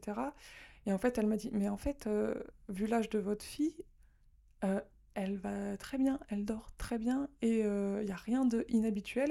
Et elle m'a dit, par contre, je m'inquiète beaucoup plus pour vous, en fait parce qu'elle m'a dit là, je pense que vous avez associé le sommeil au danger et c'est votre sommeil à vous qui est, qui est cassé. Elle m'a dit, on pense toujours que quand l'enfant va dormir, ça va régler tous les problèmes des parents. Mais en fait, euh, parfois, euh, c'est pas ça la solution. Et c'est elle qui m'a fait réaliser qu'en fait, euh, j'avais un, j'avais un problème, de, que j'avais cassé, j'avais cassé mon sommeil, en fait. Et, en tout cas, c'était pas volontaire, mais ça s'est développé avec bien sûr. la situation. Et, donc, c'est suite à ça que je suis allée, euh, je suis allée voir un, un, psychiatre pour me faire prescrire des, des, des somnifères, en fait. D'accord. Pour pouvoir dormir la nuit. Euh, et je les prends toujours aujourd'hui euh, pour pouvoir dormir la nuit, quoi. Et si je ne les prends pas une fois, je, je, dors mal. Donc voilà. Donc c'est toujours pas réglé à ce jour. Alors que là, par contre, je n'ai plus de crainte qu'elle respire plus maintenant. Elle a un an et demi, voilà, quoi. Mais les séquelles sont toujours là, quoi. Hmm. Voilà. Ok le psychiatre que tu es allé voir, c'est quelqu'un que cette professionnelle du sommeil t'a recommandé ou c'est toi qui as fait tes recherches? Euh, Non, c'est mon mari qui a cherché un endroit où il parlait anglais et, euh, donc c'est une, clinique, une petite clinique japonaise, euh, mais où il y a une assistance en anglais. D'accord. Mais en fait, on n'y parle pas beaucoup. Hein, juste, il t'explique ton problème et puis on te fait enfin, ils te prescrivent ce, ce dont tu as besoin. Et puis voilà, c'est pas un endroit pour, pour parler. quoi. Mmh, ça reste assez rare au Japon, quand même, les endroits où tu as de, de, de, parler. On va mmh, réorienter la discussion mmh vers les réalités de l'année zéro, donc le, quotidien avec un bébé, la nuit, respirateur, hyper-vigilance de ta part, etc. Il s'agit qu'il dort, heureusement, pour lui. À partir de quel moment tu t'es ressenti capable d'être toute seule avec Eina, commencer à sortir, et avec quoi? Donc avec une poussette, un porte-bébé, tu mettais quoi dans ton sac? T'as fait quoi? Est-ce que tu peux nous raconter?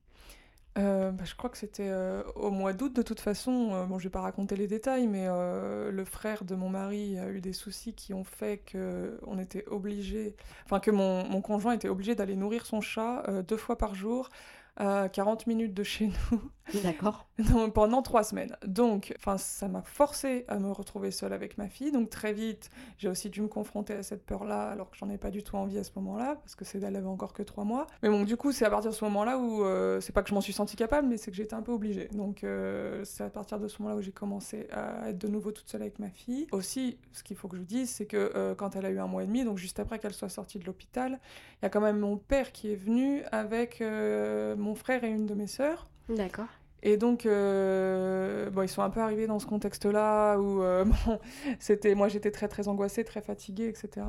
Voilà, ils étaient là, et comme ils étaient là, qu'ils avaient fait le déplacement, moi j'avais aussi à cœur qu'on puisse faire des choses ensemble, euh, etc. Et donc c'est aussi ça qui m'a aidée à me forcer à sortir. On est même allé jusqu'à Yokohama, donc à une heure de Tokyo avec la petite dans le landau et tout, pour aller faire des choses, etc. Donc à ce moment-là, parce qu'ils étaient là, ça m'a aidé psychologiquement à me faire violence à sortir, à reprendre plaisir à sortir, etc. avec la petite. Bah, pour qu'ils soient pas venus pour rien aussi, parce qu'ils viennent pas pour rien, mais bon, c'est un peu dommage de rester enfermé. Euh, enfin voilà. Et du coup, au mois d'août, il fait super chaud au Japon. Euh, ça t'a pas inquiété? Ah si, si, ça m'inquiète énormément. Comment t'as fait? Comment t'as fait? Ah, je me souviens plus très bien, mais je crois qu'on sortait qu'une fois que la nuit était tombée, parce qu'au Japon, de toute façon, elle tombe à 19h, donc euh, je crois que la journée, on restait pas mal enfermé sous la clim, et puis on sortait, euh, on sortait vers, vers 19h, mais je me souviens qu'il y a une ou deux fois où j'étais obligée de sortir avec elle, une fois pour aller faire son passeport à l'ambassade de France, ou des choses comme ça. Et ouais, là, c'est, on avait tout un système. Alors, il y avait une espèce de coussin dans lequel tu mets des poches que tu as laissées dans le congélateur, tu sais. Pour rafraîchir. Pour rafraîchir. Donc, elle avait ça dans le dos. Elle avait le petit ventilateur accroché à la poussette. Euh, elle avait euh, le, je sais pas comment on dit, l'espèce de, d'extincteur de, de, capote de poussette pour faire de l'ombre. Ok. Euh, donc, tu disais août, elle a à peu près trois mois. Donc, le premier trimestre, est terminé. Ouais. Comment ça se passe euh, pour le reste? Est-ce que petit à petit, du coup, tu, tu sens que tu es plus confortable pour euh, faire des choses seule avec? Euh, Oui, je pense que après le premier trimestre, vers 4 mois, j'ai Enfin, je commençais à être plus à l'aise, toujours fatiguée bien sûr, mais euh, oui, bien sûr, je commençais à être plus à l'aise avec, euh, avec elle, à devenir plus complice avec elle aussi. Est-ce que tu peux nous raconter tes journées un peu euh, typiques de, ce, de cette période-là? Où, quand même, même son cou, il tient pas trop, elle tient pas trop assise, enfin, c'est quand même, quand même une période assez particulière. Ouais, moi je pense que déjà, deuxième trimestre, j'étais déjà soulagée qu'elle soit moins fragile. Je pense c'était surtout ça le, le gros point. C'est qu'en fait, bon, tout, le monde n'a pas envie de voir son bébé grandir, etc. On est toujours tous nostalgiques de la période nouveau-né et tout. Moi, pas du tout. C'était une telle source d'angoisse euh, le premier trimestre que je pense que le, le, deuxième trimestre, euh, j'étais contente que ce soit euh, un petit peu, pas derrière nous parce que les angoisses étaient toujours là, mais que plus on avançait, moins elle était fragile et moins il y avait de risques en fait. Donc euh, j'étais un peu euh, petit à petit soulagée. Donc euh, ça, ça me permettait de plus profiter de mon bébé aussi. J'étais pas du tout dans la, dans la nostalgie de, des, premiers instants. Des premiers instants Et puis mes journées, elles étaient rythmées par la venue des infirmières, des aides ménagères, etc. Parce que comme je te disais, on a eu beaucoup d'aides de la mairie. Donc euh, il y avait beaucoup de rendez-vous, euh, de rendez-vous médicaux pour les contrôles, les vaccins. Donc en fait, c'était euh, oui, c'était rythmé, par ces petits rendez-vous médicaux, etc. Je pense. Tu avais un peu une, des, des, amis, des connaissances qui avaient aussi des, des enfants en bas âge avec qui tu pouvais bah, déjà partager tes inquiétudes ou juste passer du bon temps. ouais, ouais. temps. Le, bah, le week-end, on voyait souvent notamment un couple d'amis qui ont eu une petite fille six mois avant nous. D'accord. Ok. Et question, du coup, euh, donc il y avait le suivi médical par rapport à, hum, j'ai pas le terme, le son. Laryngomalacie. Laryngomalacie. Mais euh, tout ce qui est vaccin, etc., est-ce que euh, c'est ça s'est passé comme enfin le parcours classique? Ouais, après tout était classique en fait. Hein. Et donc ça, comment est-ce que vous êtes répartis les tâches, enfin la charge avec, avec Isashi Euh, après, je suis, je suis, quand même un peu obligée de, de, de, de dire, euh, enfin de donner, comment, comment de créditer? Ouais, de créditer Isashi pour sa participation parce que, en fait, je suis un peu, je suis un peu mitigée sur cet aspect-là parce que j'ai envie de l'encenser parce que vraiment, il en fait énormément. Euh, il en fait, il fait vraiment 50% de, de ce qu'il y a à faire dans la famille, voire parfois plus. Et en même temps, j'ai envie de dire ça devrait être normal. Je sais que. en fait, j'ai pas envie de féliciter les hommes qui font ça parce que ça donne l'impression que c'est incroyable, alors qu'en fait, c'est juste leur part. Mais c'est vrai qu'il y a malheureusement encore peu d'hommes qui le font, et donc, quand même, félicitations à lui, quoi. Mais euh, même si ça devrait être normal. Mais euh, ouais, il en fait beaucoup, et surtout notamment, d'où le fait, enfin, de par le fait que je ne parle pas euh, japonais, il est un peu responsable de tout ce qui est euh, démarches administratives, rendez-vous médicaux, etc. Donc, il prend même inscription à la crèche, toutes ces choses-là, il l'a pris, il l'a pris en responsabilité, et donc, ouais, je, me décharge beaucoup sur lui, sur tout cet aspect-là. Donc, il s'occupe beaucoup des rendez-vous, des rendez-vous médicaux, des vaccins, tout ça. Ouais. D'accord. Euh, et au niveau de la diversification alimentaire, comment est-ce que ça s'est passé? Est-ce que c'était le même niveau de 50-50 euh, Oui, mais en fait, euh, bah, oh, je suis obligée de revenir à des choses pas drôles, mais du coup, en fait, le, le... ma peur qu'elle arrête de respirer au moment de la diversification alimentaire s'est transformée en peur qu'elle s'étouffe. Bah, bien sûr. Donc, euh, enfin, de toute façon, c'est la peur qu'elle arrête Déjà, sans ça, on a peur que les bébés s'étouffent. Donc, euh, enfin, bien sûr que tu mm, mm. cette inquiétude. Donc moi, j'étais pas pressée de lui faire manger des morceaux. Hein. On est resté au purée un bon petit moment. ouais. Donc voilà. Et, euh, et c'est vrai que maintenant, ça va mieux. Et encore aujourd'hui, c'est pas trop ça. parce que tu sais, souvent, les bébés, ils se coincent un petit peu, un truc. Ils, sont, ils toussent un peu et tout. Et moi, tout de suite, c'est je hurle, quoi. Bah, enfin, la vision est impressionnante. Ouais. Donc... Donc au début, c'était beaucoup ça. Je me suis retrouvée, à, des fois, elle, elle, a un truc qui coince un peu et qu'elle recrache et je, je, fonds en larmes. Donc en fait, pour moi, la difficulté alimentaire, c'était euh, c'était une source de stress en fait. Mais bon, je me suis encore une fois fait violence et puis euh, parce que je me dis, elle va pas pouvoir bouffer que de la purée toute sa vie, cet enfant. Donc euh, il va bien falloir qu'elle en mange des morceaux et donc petit à petit, on y allait. voilà. Ok.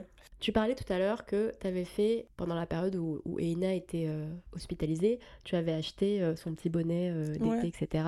J'aimerais qu'on parle un petit peu aussi de la logistique et la gestion du stock des fringues de bébé. Comment est-ce que tu t'organises Est-ce que Isashi est aussi impliqué? Est-ce que vous regardez Alors ça, c'est la mission de la grand-mère, ça. C'est la mission de la grand-mère? La styliste attitrée. Ah, ok. Non, non, non, parce qu'en fait, euh, on est quatre enfants chez moi, euh, dont trois filles, et euh, ma mère a pris soin de conserver tout ce qu'elle nous a mis. Ah ouais? Pendant 30 ans, voire même plus, parce que ma fille a porté une robe que ma mère a portée quand elle était bébé. C'est un peu stylé quand même. ouais. Euh, ok. Et en fait, euh, quand j'étais enceinte, ma mère m'a envoyé un colis de 15 kilos. Donc autant te dire que les fringues, j'en ai pas acheté beaucoup et euh, elle a, elle a, elle a même pas pu tout mettre en fait. Il y avait tellement de choses que il aurait fallu que je lui mette trois vêtements par jour pour qu'elle puisse tout mettre quoi. Tu les as gardés ou pas du coup Non, après je les ai renvoyés à ma mère. Ah oui, parce que c'est son trésor. Euh, donc, euh, les, ouais, le, trésor de la famille. Quoi. Ouais, voilà. Ok, donc euh, à ce niveau-là, pas d'inquiétude, il y avait tout ce qu'il fallait. Donc vous êtes un couple franco-japonais. En quelle langue vous avez dit que vous alliez parler à Eina? On s'est dit que bon, elle avait la chance de naître dans une famille bilingue et que donc il fallait exploiter ça. Donc moi j'allais lui parler en français parce que de toute façon mon japonais laisse beaucoup à désirer. Donc euh, voilà. Et euh, Kisashi lui parlerait en, japonais. Après je pense qu'à la maison elle entend plus de français puisque Isashi et moi on communique en français. Ah d'accord. Voilà. Euh, oui parce que Isashi parle très très bien français. Ok super. Donc, euh, donc elle entend plus. Enfin son père lui parle en japonais quand il s'exprime directement à elle, mais à la maison, on entend plus du français. Mais maintenant, elle va à la crèche depuis un certain moment. Donc, en fait, à la crèche, il lui parle complètement en japonais. Donc, ça s'équilibre. Et donc, je pense qu'elle est vraiment sur un 50-50 au niveau de ce qu'elle entend. Euh, ouais. Ok, donc exposition euh, au français à la maison et à la crèche euh, et papa input en japonais. Ouais. Donc, ta famille est basée en France. Ouais. Est-ce que vous avez fait un voyage en France pendant l'année zéro d'Eina ou pas? Oui, fait un pour Noël. On y est allé pour Noël. Ah oui, donc elle avait 5-6 mois? Euh, ouais, elle avait 6-7 mois, ouais, quelque chose comme ça. Comment ça s'est passé Alors en fait, euh, ma mère est venue euh, quand elle a eu six mois, euh, deux semaines ou je sais plus, dix jours, dix jours, et on est retourné en France ensemble en fait. D'accord. Donc j'ai pas eu à prendre l'avion toute seule avec mon bébé, ça c'était une grosse angoisse aussi. Donc ma mère était là pour l'avion et Isashi n'était pas là pour le début du séjour, mais il nous a rejoint après. Donc le retour, il était là aussi dans l'avion. Ok. Donc j'ai pas eu d'avion toute seule avec ma fille. Euh, mais ça s'est très bien passé en fait parce qu'on avait pris le, petit bassinette là ils appellent ça et euh, en fait elle a beaucoup dormi parce que c'était un vol de nuit. Et donc euh, non c'était plus moi qui ai trop mal vécu parce que j'ai peur en avion et qu'il y a eu beaucoup de turbulences donc oh, ah ouais. je déteste Donc j'étais recroquevillée à pleurer parfois et c'était ma mère qui s'occupait de ma fille. Mais, mais euh, non, elle, euh, c'est très bien passé. Et puis après, forcément, euh, le séjour à Noël avec la famille, il y avait beaucoup de gens qui la découvraient pour la première fois. Donc ma grand-mère, les oncles, une de mes sœurs l'avait pas jamais vue encore. donc forcément, c'était c'était trop chouette. Et puis on a fait un petit séjour à Paris, voir les copains, etc. aussi. Ouais, non, c'était trop chouette. Comment t'as trouvé les déplacements en interne en France, genre euh, juste le trajet en TGV ou en voiture euh, avec, euh, avec un petit bébé, c'était pas trop difficile? Comment tu C'est à Paris surtout que c'est horrible. Ah mais c'est horrible, les métros. les métros, c'est horrible. Ah, là, il y avait Isashi quand, à cette époque-là, donc ça allait, on pouvait porter la poussette à deux dans le métro. Ouais. Mais je l'ai refait cet été euh, quand elle avait euh, plus d'un an, toute seule à Paris. C'est chaud. Hein. C'est waouh, je sais pas comment elles font. Bah, en fait, il y a un gros problème de, il y a un gros problème d'infrastructure. Ouais, c'est ça. Je sais pas comment ils font les gens qui habitent, euh, enfin, je crois qu'ils habitent dans Paris, ils se débrouillent avec leur voiture. Et en plus, moi, je, je sais qu'ici, et moi, j'ai fait beaucoup de porte-bébé, donc à la limite, à Paris, tu peux aller prendre le métro avec le porte-bébé, mais en fait, en France, c'est très, très peu répandu encore le porte-bébé. J'en vois, j'en vois très peu, quoi. C'est vrai, ouais, c'est vrai que c'est plus rare. Ça, c'est une question aussi, enfin, c'est pas, pas indispensable, mais c'est juste par curiosité. Comme tu lui donnais le biberon, comment t'as fait pour la gestion du stock du lait quand t'es allée en France? Enfin, est-ce que tu as amené du biberon, ah bah euh, enfin du lait japonais, ou tu as fait euh, genre, bon, allez, à la louche, on va prendre un équivalent? J'ai été euh, très maligne. J'ai vu que ma mère venait dix jours avant. Je lui ai dit, ramène une boîte de lait français. Ah Comme ça, on va faire la transition. Déjà, on va voir si elle l'accepte, et puis on va voir si la transition se passe bien et tout. Comme ça, une fois qu'on part en France ensemble, bah, elle est déjà habituée au lait français. Ok. Donc on a fait comme ça, du coup. Et en fait, de toute façon, je crois que elle aurait même pas vu la différence, donc bon, bah, super. un peu. Mais c'est pas mal, c'est vraiment pas mal comme, comme stratégie. Mm, mm, mm. Ok. À quel âge tu l'as mise à la crèche? À 11 mois. Ok. Mm. Comment tu as fait des recherches? Comment tu as cherché la crèche euh, dans laquelle tu voulais la mettre? Comme... Ouais, comme je te disais, c'est mon mari qui s'occupe de tout ça. D'accord. Euh, mais je me souviens, ouais, il, il me dit il faut qu'on en visite. On en a visité 7 ou 8, je crois. Ok. Et euh, bah moi, j'avais des, on avait, euh, j'avais des crèches idéales. Il y avait une crèche en forme de champignon qui était trop mignonne. Et alors, oh, ils cuisinaient avec euh, des légumes bio qu'ils cultivaient dans leur propre champ, je sais pas où, à la campagne. Enfin, un truc de dingue. Et cette crèche, elle est ultra prisée dans le quartier, évidemment. Donc, c'est très, très dur d'avoir une place.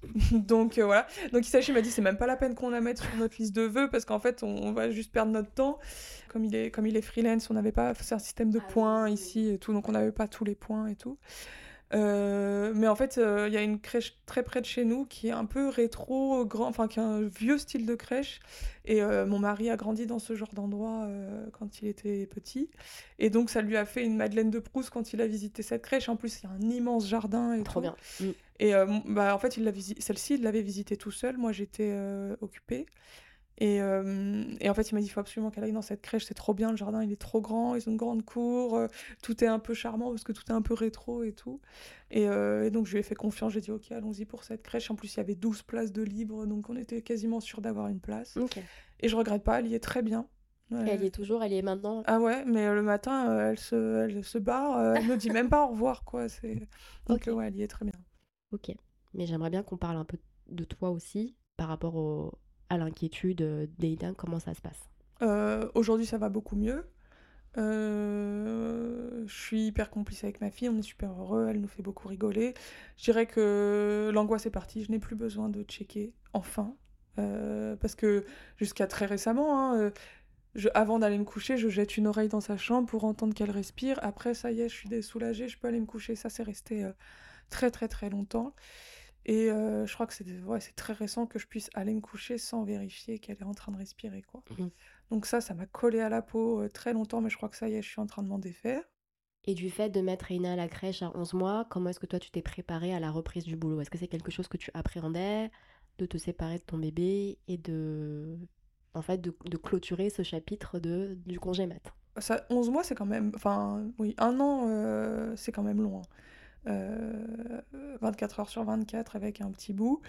Euh, quand on voit qu'en France c'est que 3 mois 3 mois c'est trop court hein. moi je sais pas comment j'aurais fait si ça avait été 3 mois mais un an c'est quand même long. Donc en fait la crèche t'as quand même hâte qu'elle y aille parce que tu dis ouais je vais reprendre un peu du temps libre du temps pour moi. Donc euh, j'étais plutôt dans cette optique là bien sûr euh, j'étais un peu angoissée qu'elle pleure etc mais j'étais plutôt contente euh, voilà surtout qu'en fait moi j'avais négocié avec mon entreprise que je sois que je passe à 100% en télétravail donc j'avais pas l'angoisse de me dire ah, les trajets le bureau non, non, tu vois et en fait de toute façon j'avais j'avais pour pour projet de devenir freelance donc je suis retournée au bureau en sach... enfin je retournais au bureau en sachant que j'allais pas y retourner très longtemps. Donc euh, Ok.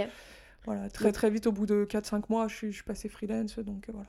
Mais ton ambition de devenir freelance, c'était quelque chose qui a mûri pendant ton année zéro ou alors c'est quelque chose que tu avais pour projet avant? Non, j'avais pour projet avant. D'accord. Ok. Et c'est cool que tu aies pu le, mettre en place du coup. Ouais, mais en fait ça m'a un peu aidé aussi le fait qu'il y ait euh, un an de congé maternité ici. Ouais parce que euh, avec la Dissachi et de, de la garderie euh, ponctuelle, euh, ça m'a permis aussi dès le ouais même quelques mois avant la fin de mon congé mat euh, de commencer à mettre en place les choses qu'il fallait pour me lancer en freelance, c'est-à-dire renouveler mon site internet, euh, faire un peu de prospection de clients, tout ça. Bien. Donc en fait, quand je suis devenue freelance, j'avais déjà pas mal de choses qui étaient en place et donc ça a tout de suite bien marché. quoi. D'accord. Mm. Donc en fait, pendant la, deuxième partie de ton année zéro, tu as réussi à dégager du temps pour euh, bah, couver un peu ton deuxième bébé. quoi. Voilà, c'est ça. On va dire ça comme ça. C'est super cool. Ok. Est-ce que tu as des choses que tu souhaiterais rajouter sur ton année zéro ou on peut passer aux questions un peu classiques du, du podcast? Euh, non, je peux passer aux questions classiques. Ok. Euh, ah si, euh, ça aussi c'est juste par simple curiosité. Quand Eina est malade à la crèche, comment tu gères avec ton mari, tous les deux freelance, pour, bah, pour la garder à la maison? Euh, bah, oula, bah, en général, euh, quand elle, en plus je l'ai déposée ce matin à la crèche, j'ai pris sa température, elle avait 37,2, en plus ah. 12. Non, ils sont pas appelés là Non, j'espère pas. Attends, je regarde. Euh, donc je le sens venir que ils vont encore nous faire ça. Et en plus j'ai un boulot phénoménal qui s'annonce pour ce mois. Oh.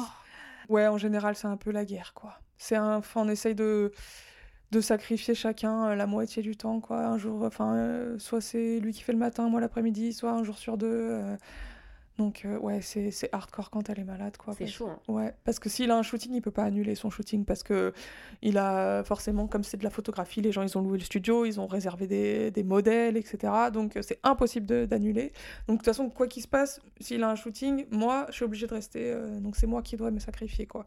Mm. Mais du coup en général ce qu'il fait c'est qu'il compense, en, le lendemain il s'en occupe, moi je peux travailler, enfin comme ça quoi. Mm Des arrangements. Des négociations. des arrangements, des négociations et du cas par cas euh, sur euh, qui a la, plus grosse priorité. Mais c'est vraiment, c'est chaud. C'est vraiment, chaud. Est-ce que tu peux nous partager quelques beaux souvenirs que tu estimes, enfin qui t'ont marqué pendant ton année zéro avec Aina? Ouais, je pense que un beau souvenir, je dirais que c'est de. je suis très très proche de ma grand-mère et donc c'est de de voir ma grand-mère avec, euh, avec sa première arrière-petite-fille sur les genoux, parce que de tous mes cousins, c'est moi qui suis la première. Ça, je dirais que c'est un beau souvenir de voir ma, ma grand-mère euh, lire une histoire à Aina, faire des bisous à Aina. Enfin, la rencontre entre ma grand-mère et Aina, ça, je pense que c'est euh, c'est un très très beau souvenir. Tu, vois, quand, tu te rappelles de comment elle a réagi, Aina, ou pas? Parce que, tu sais, les réactions des enfants en fonction des personnes et tout, là, il y, y, a, des réactions. Euh. Bah, elle avait six mois à l'époque, alors elle n'était pas difficile. Maintenant, elle a plus du tout envie d'aller dans les bras de qui que ce soit. Mais, mais à l'époque, elle allait facilement dans les bras et tout. Puis tu sais, elle était curieuse, elle touchait un peu le visage, elle regardait un peu fixement et tout. Donc, euh, ouais, c'était trop mignon.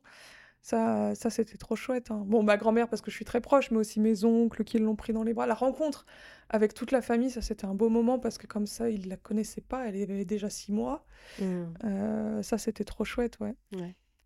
Est-ce que tu t'es pris des remarques dans le gang de mes invités de Zero to One, on appelle ça euh, le, des remarques euh, culpabilisantes ou des, remarques non sollicitées? Est-ce que tu t'en es prise quelques-unes? De, de, la part de ton entourage, de gens que tu croises dans la rue euh?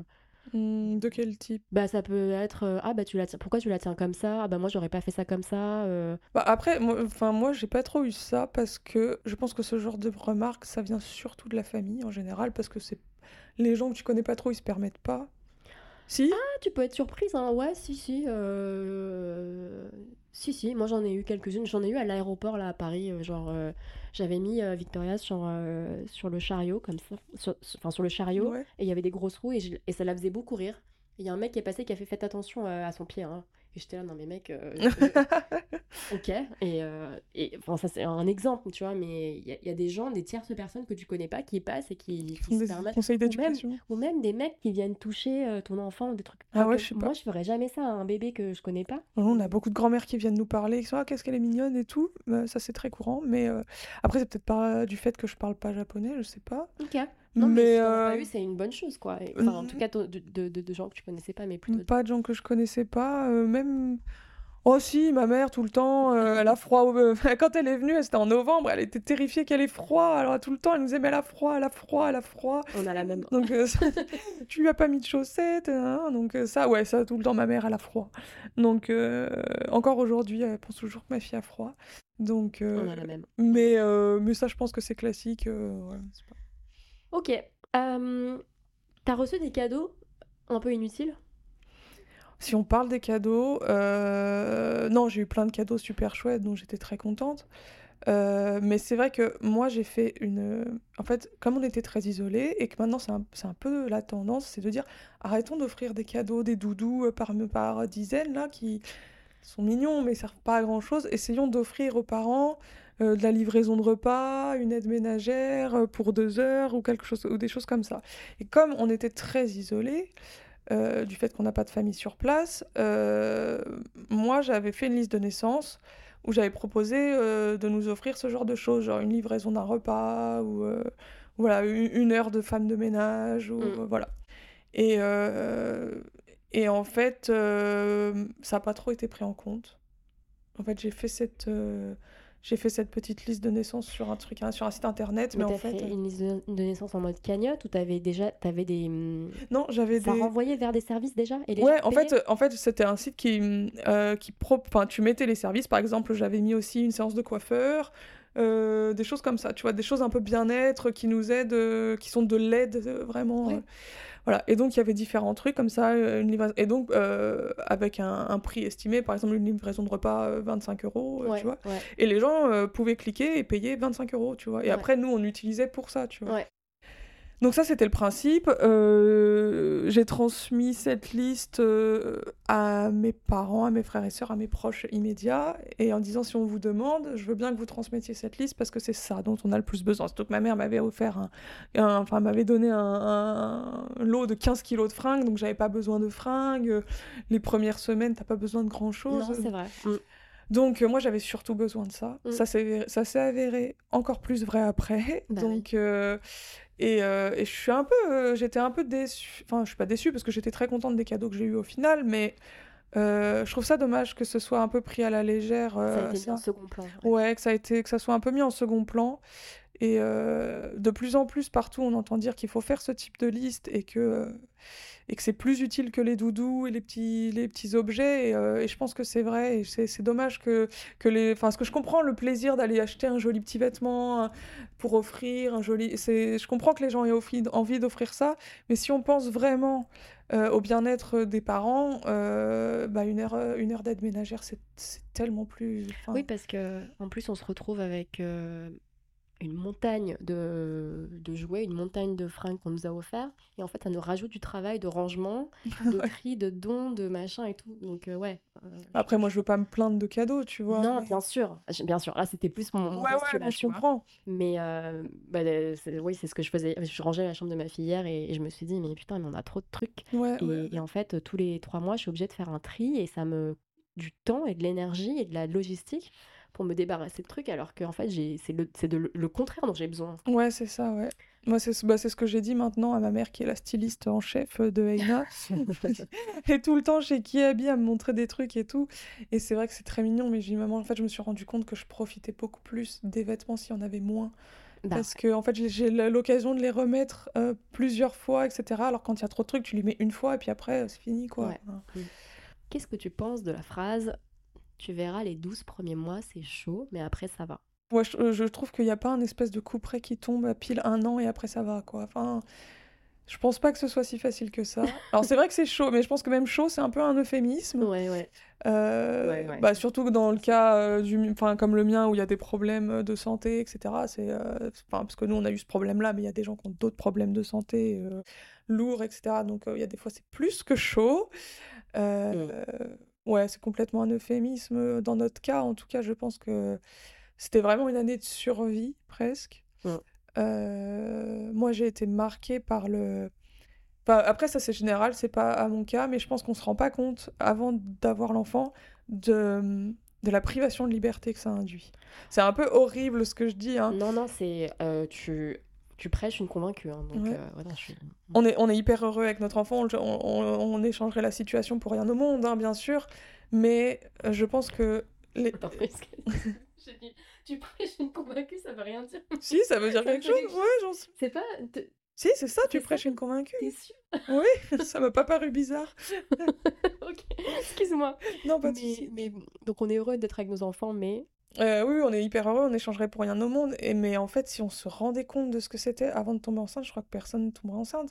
Parce qu'en fait, moi, je m'étais pas, je m'étais pas rendu compte en fait, le bébé, tu peux jamais le laisser tout seul. c'est fini. Donc en fait, c'est tout, c'est une négociation continue avec le papa pour même faire, maintenant même, on est même en train de se battre pour qui euh, va faire les courses, etc. Parce que tu as envie d'avoir ton moment tranquille. Et en fait, faire les courses, c'est le moment tranquille, quoi. Et, euh, et, en fait, on se rend pas compte de ça, que même pour aller boire un café avec une copine, ça va être une négociation, il faut demander l'autorisation pour tout. Il faut demander l'autorisation à ton mari pour tout. Et lui aussi, hein, il faut qu'il me demande l'autorisation dès qu'il veut sortir avec un pote. Là, je crois qu'il vient de m'envoyer un message. Est-ce que j'ai le droit d'aller boire un verre avec un pote ce soir? Et ça rend ouf. Hein, et ça rend ouf. Mais, mais, mon libre arbitre, pourquoi j'ai besoin de demander l'autorisation tu vois? Et, ça, je m'en étais pas rendu compte que j'allais devoir vivre avec ce de demander l'autorisation comme si tu redeviens un gamin, tu vois. as besoin, comme tu demandais l'autorisation à tes parents pour sortir quand tu étais ado, et bah là c'est pareil. Mm. Et, euh, et, donc et donc tu changes complètement de rapport avec ton mari en plus parce que du coup tu es un peu un peu soumis à, euh, à, ce qui à lui parce que s'il dit non, es, ah bon bah je peux pas sortir et donc euh, en fait. Euh, réciproquement. Hein. réciproquement, bien sûr. Et donc, en fait, euh, bah, il faut essayer de vivre comme ça maintenant, de se mettre en place, enfin, de mettre en place ça sans se détester, quoi. Et donc, euh, non, mais c'est vrai. Et c'est tout un truc à mettre en place et on s'en rend pas compte avant. Et ça, c'était un, un truc un peu difficile pour moi à accepter. C'est de se dire maintenant, je suis soumise à, à l'autorisation d'Isashi, et lui aussi, hein, inversement, pour pouvoir faire ce que je veux dans ma vie, quoi. Mm. Et, euh, et ça, je pense qu'on s'en rend pas compte avant. Mmh. Mmh. Ok. Est-ce que tu aurais des conseils, des recommandations ou même des outils très concrets euh, que tu souhaiterais partager pour les personnes qui sont en pleine année zéro ou qui ont au tout début de leur année zéro et qui traversent peut-être une phase un peu difficile? Moi, euh, enfin après, nous, c'est la solution qu'on a mis en place pour les nuits. Je, je pense que c'est peut-être pas bien pour tout le monde, mais quand il y a vraiment un besoin de dormir, nous, ce qu'on a fait, c'est que euh, bah, on a fait chambre à part. Ce qu'on fait toujours, hein, euh, on va bientôt arrêter parce que j'en ai marre, mais euh, en fait, on s'est alterné. Ça a été notre manière de survivre, c'est-à-dire qu'il y en a un qui dort avec Aina dans une chambre pendant que l'autre fait une vraie nuit. Ouais. Et, et ça, moi, ça m'a sauvé la vie parce que il y a eu un moment où j'étais tellement épuisée que j'étais que je faisais de la ce qu'on appelle de la rage maternelle. Je sais pas si tu vois ce que c'est. C'est des épisodes de, colère, mais de rage, euh, tellement t'en peux plus, parce qu'en fait, tes, besoins euh, fondamentaux ne sont pas euh, remplis, comme le besoin de dormir, tu vois. Et, et, ça, te, ça te met dans un état où moi, j'étais dans un état de colère constant, avec des épisodes de rage, etc. Et j'étais dans cet état-là depuis dix jours, deux semaines, quand Isashi m'a dit, là, ouais, là, faut qu'on fasse quelque chose, quoi. Et, et en fait, quand on a mis ça en place, de faire chambre à part pour que je puisse faire des vraies nuits, ça m'a changé la vie. Parce que moi, j'ai pris mes pilules pour dormir, j'ai fait une vraie nuit et j'ai été euh, ressuscitée, quoi. Ouais, j'ai vu ça, c'était sur un compte Instagram de, de sage-femme où elle parlait de la rage maternelle. Ouais. Et c'est quand tu t'es tellement à bout T'as des t'as- pulsions, t'as- t'as vraiment des pulsions de rage, quoi. Mm. Moi, moi, j'en ai fait et, et ouais, c'est pas simple, t'as envie de te taper la tête contre le mur. Mm. Alors, j'ai jamais eu de la rage dirigée vers ma fille, ça Ouais. je tiens à le préciser. Ouais. Mais en fait, t'es en rage contre la situation et, euh, et, euh, et c'est horrible. Mais euh, je pensais à un autre euh, conseil qu'on entend beaucoup en ce moment, mais que mon Dieu, qu'est-ce qu'il est vrai, je pense. Au niveau euh, des difficultés de couple, ne prendre aucune décision avant que l'enfant ait un an. Parce que. Non, mais ça, c'est. je- C'est-à-dire. bah, je, je l'entends beaucoup et je pense que mon Dieu, c'est tellement vrai. Bah, y- enfin, la première année, évidemment qu'il y a des disputes. Évidemment, enfin, c'est un tel bouleversement, un tel changement. Il faut réinventer euh, toute notre façon de fonctionner et tout. Et c'est comme je disais, c'est tellement de de négociations. euh, Est-ce que j'ai le droit d'aller faire ça Est-ce que tu peux la garder pendant que je fais ça et tout Et en fait, c'est plus du tout le même rapport que tu avais avant. En fait, sous-entendu, les, les, les décisions de séparation. Oui, oui, oui, bien sûr, oui, décision de séparation, oui. Euh, mais ne pas, ne pas décider de se séparer avant que l'enfant ait un an. Il faut se dire que bah, pendant un an, euh, on n'y pense pas, on s'accroche, on règle, on règle les, les, les différends et tout. Si euh, évidemment après un an ça persiste et, euh, et ça, ça persiste dans le temps, etc. Oui, je ne dis pas il faut pas divorcer, mais oui, il faut pas se séparer. Mais euh, je pense que le, le ne, pas, ne pas prendre de décision avant que l'enfant ait un an, je pense qu'il est important parce que de toute façon, pour tous les couples, c'est difficile la première année. Mm. Et, euh, et pour tous les couples, il y a des disputes et pour tous les couples, il y a un, un- un rapport qui change et, euh, et même les sentiments changent, etc. Mm, mm, mm. Et, euh, et c'est important de, de se faire à cette adaptation avant de décider quoi que ce soit. Tant que ça reste des choses directement liées au baby, baby Oui, oui, bien sûr. clash, ou je sais pas. Oui, mais bien sûr, disons que si, Oui, si oui. tu te fais tromper, oui, bien sûr, c'est autre euh, démarche. Mais Mais hyper intéressant comme. euh, Mm, comme... mm. C'est la première fois que je l'entends, donc Ah ouais, c'est hyper. je l'entends ouais. partout, moi. Et en fait, euh, Ah ça- ouais? ouais, ça m'a marqué. Je, Mm. je pense que c'est important de, de, de mettre ça, en- enfin de, de se... De l'avoir en tête, en tout cas. Ouais, mais en fait, d'en parler avec- aussi avec son partenaire et de se dire, on se, on se fait un accord. La première année, on se sépare pas. Quoi qu'il arrive, on attend le premier anniversaire de l'enfant pour, si jamais il y a toujours un- une envie de séparation, en discuter. Mais en fait, la première année, il y a des grandes chances que tu aies des, des idées de séparation. Parce que c'est tellement dur. Donc, euh, je dis pas que ça arrive à chaque fois, mais c'est courant, en fait. Donc- même, même après la première année. Oui, même après la première année, mais disons que la première, enfin, après la première année, le plus dur est fait, je pense. Ouais, je voulais revenir un peu sur, euh, sur la rage maternelle parce que ça, ça, je trouve que c'est aussi un peu relié à, à ce conseil de séparation. euh, ne pas se sépa- enfin, essayer de, de, de rester un- une team Mm. pendant la première année. Comment est-ce que vous avez. Enfin, c'est c'est Hisashi qui, t'a dit euh, Bon, écoute, là, euh, tu. T'es à fleur de peau, t'es sur les nerfs. Mm. euh, Qu'est-ce qu'on fait? Et vous avez mis euh, carte sur table et vous avez dit Ok, Ouais. ça, c'est les différentes options qu'on peut mettre en place pour essayer de pallier à ce manque de sommeil, cette fatigue extrême. Comment vous avez fait? Ouais, c'est ça qui s'est passé en fait. C'est, euh, je, ça faisait, euh, je faisais ça régulièrement euh, depuis quelques enfin, semaines et, et puis j'étais de toute façon dans un état de, de colère et d'énervement constant. Et, et puis après un épisode de rage comme ça où j'arrivais pas à endormir ma fille, une fois qu'elle s'est, en- enfin, qu'il après en charge le truc et tout et que ça s'est calmé, et là il m'a dit, là Joséphine, je veux que tu ailles te faire aider parce que parce que c'est pas gérable ni pour toi, ni pour euh, moi, euh, ni pour Aina, on peut pas vivre comme ça, etc. Donc euh, je veux que tu ailles te faire aider. Et, en fait, là, à ce moment-là, j'ai su l'écouter, j'ai su reconnaître que effectivement j'avais un, problème. Et c'est là qu'on a mis en place, le, je crois que c'était à ce moment-là qu'on a mis en place l'histoire de dormir, de faire des nuits pleines alternées. Et puis, euh, même après, c'est même devenu plus du tout alterné, puisque à ce jour, euh, enfin depuis même plusieurs mois, Isashi dort toutes les nuits avec sa fille. Ah ouais? Ouais, ouais. Bah parce qu'en fait, lui, il a, il a moins de difficultés que moi à se rendormir. Ok. Et il supporte pas de se lever le matin pour euh, la préparer, l'emmener à la crèche et tout. Il a, il a, ça couche tard. Ok, c'est euh, pas son truc. c'est pas son truc. Et donc, en fait, on est arrivé à un, à un accord où carrément, il dort avec elle toutes les nuits. Euh, c'est lui qui gère un biberon s'il y a un biberon la nuit et tout. Comme ça, moi, je fais une vraie nuit. Par contre, le matin, quand elle se réveille, c'est moi qui vais la chercher, c'est moi qui lui fais son petit déjeuner, c'est moi qui l'habille, qui l'emmène à la crèche et tout. Donc ça, c'est notre deal, ça marche très bien. C'est trop bien. Et euh, donc, en fait, euh, moi, je dors très bien euh, depuis qu'on fait ça. Euh, Et, et ouais, ça aussi, ça m'a sauvé la vie. Donc déjà, on a mis ces histoires-là en place de sommeil. Euh, qui m'ont beaucoup aidé. C'est aussi à ce moment-là que je suis allée voir euh, cette clinique. Euh, c'est mon mari qui l'a trouvée parce qu'il y avait une assistance en anglais. D'accord.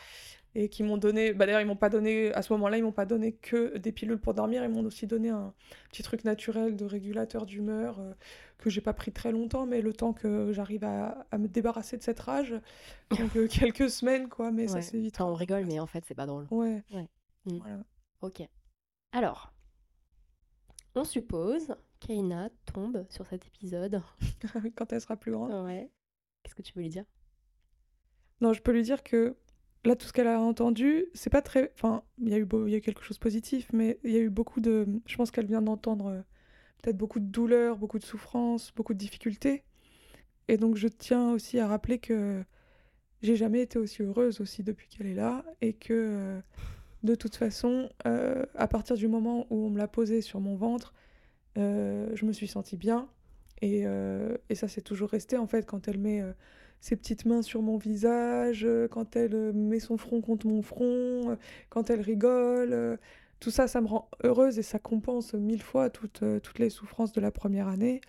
Et, et puis, c'est c'est la première année, elle est dure pour tout le monde. Et, mais maintenant, on va vivre que des belles choses. Merci Joséphine. Bah, merci à toi.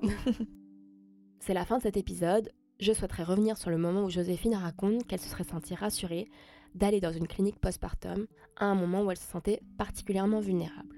C'est une chose qu'elle n'a pas faite suite à une remarque d'un professionnel de santé mentale.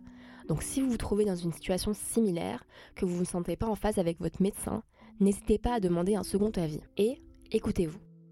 J'espère que l'épisode vous a plu et n'hésitez pas à mettre 5 étoiles sur vos plateformes d'écoute et même un petit commentaire, ça m'aide pour le référencement. Si vous souhaitez soutenir le podcast, il y a un petit lien vers mon Buy Me a Coffee en description. D'ailleurs, j'ai été très gâtée pour Noël, merci à toutes les personnes qui ont contribué. Générique par Delphine Cloarec que je remercie, montage et mixage audio par moi-même, Stéphanie Ayuzawa. Bisous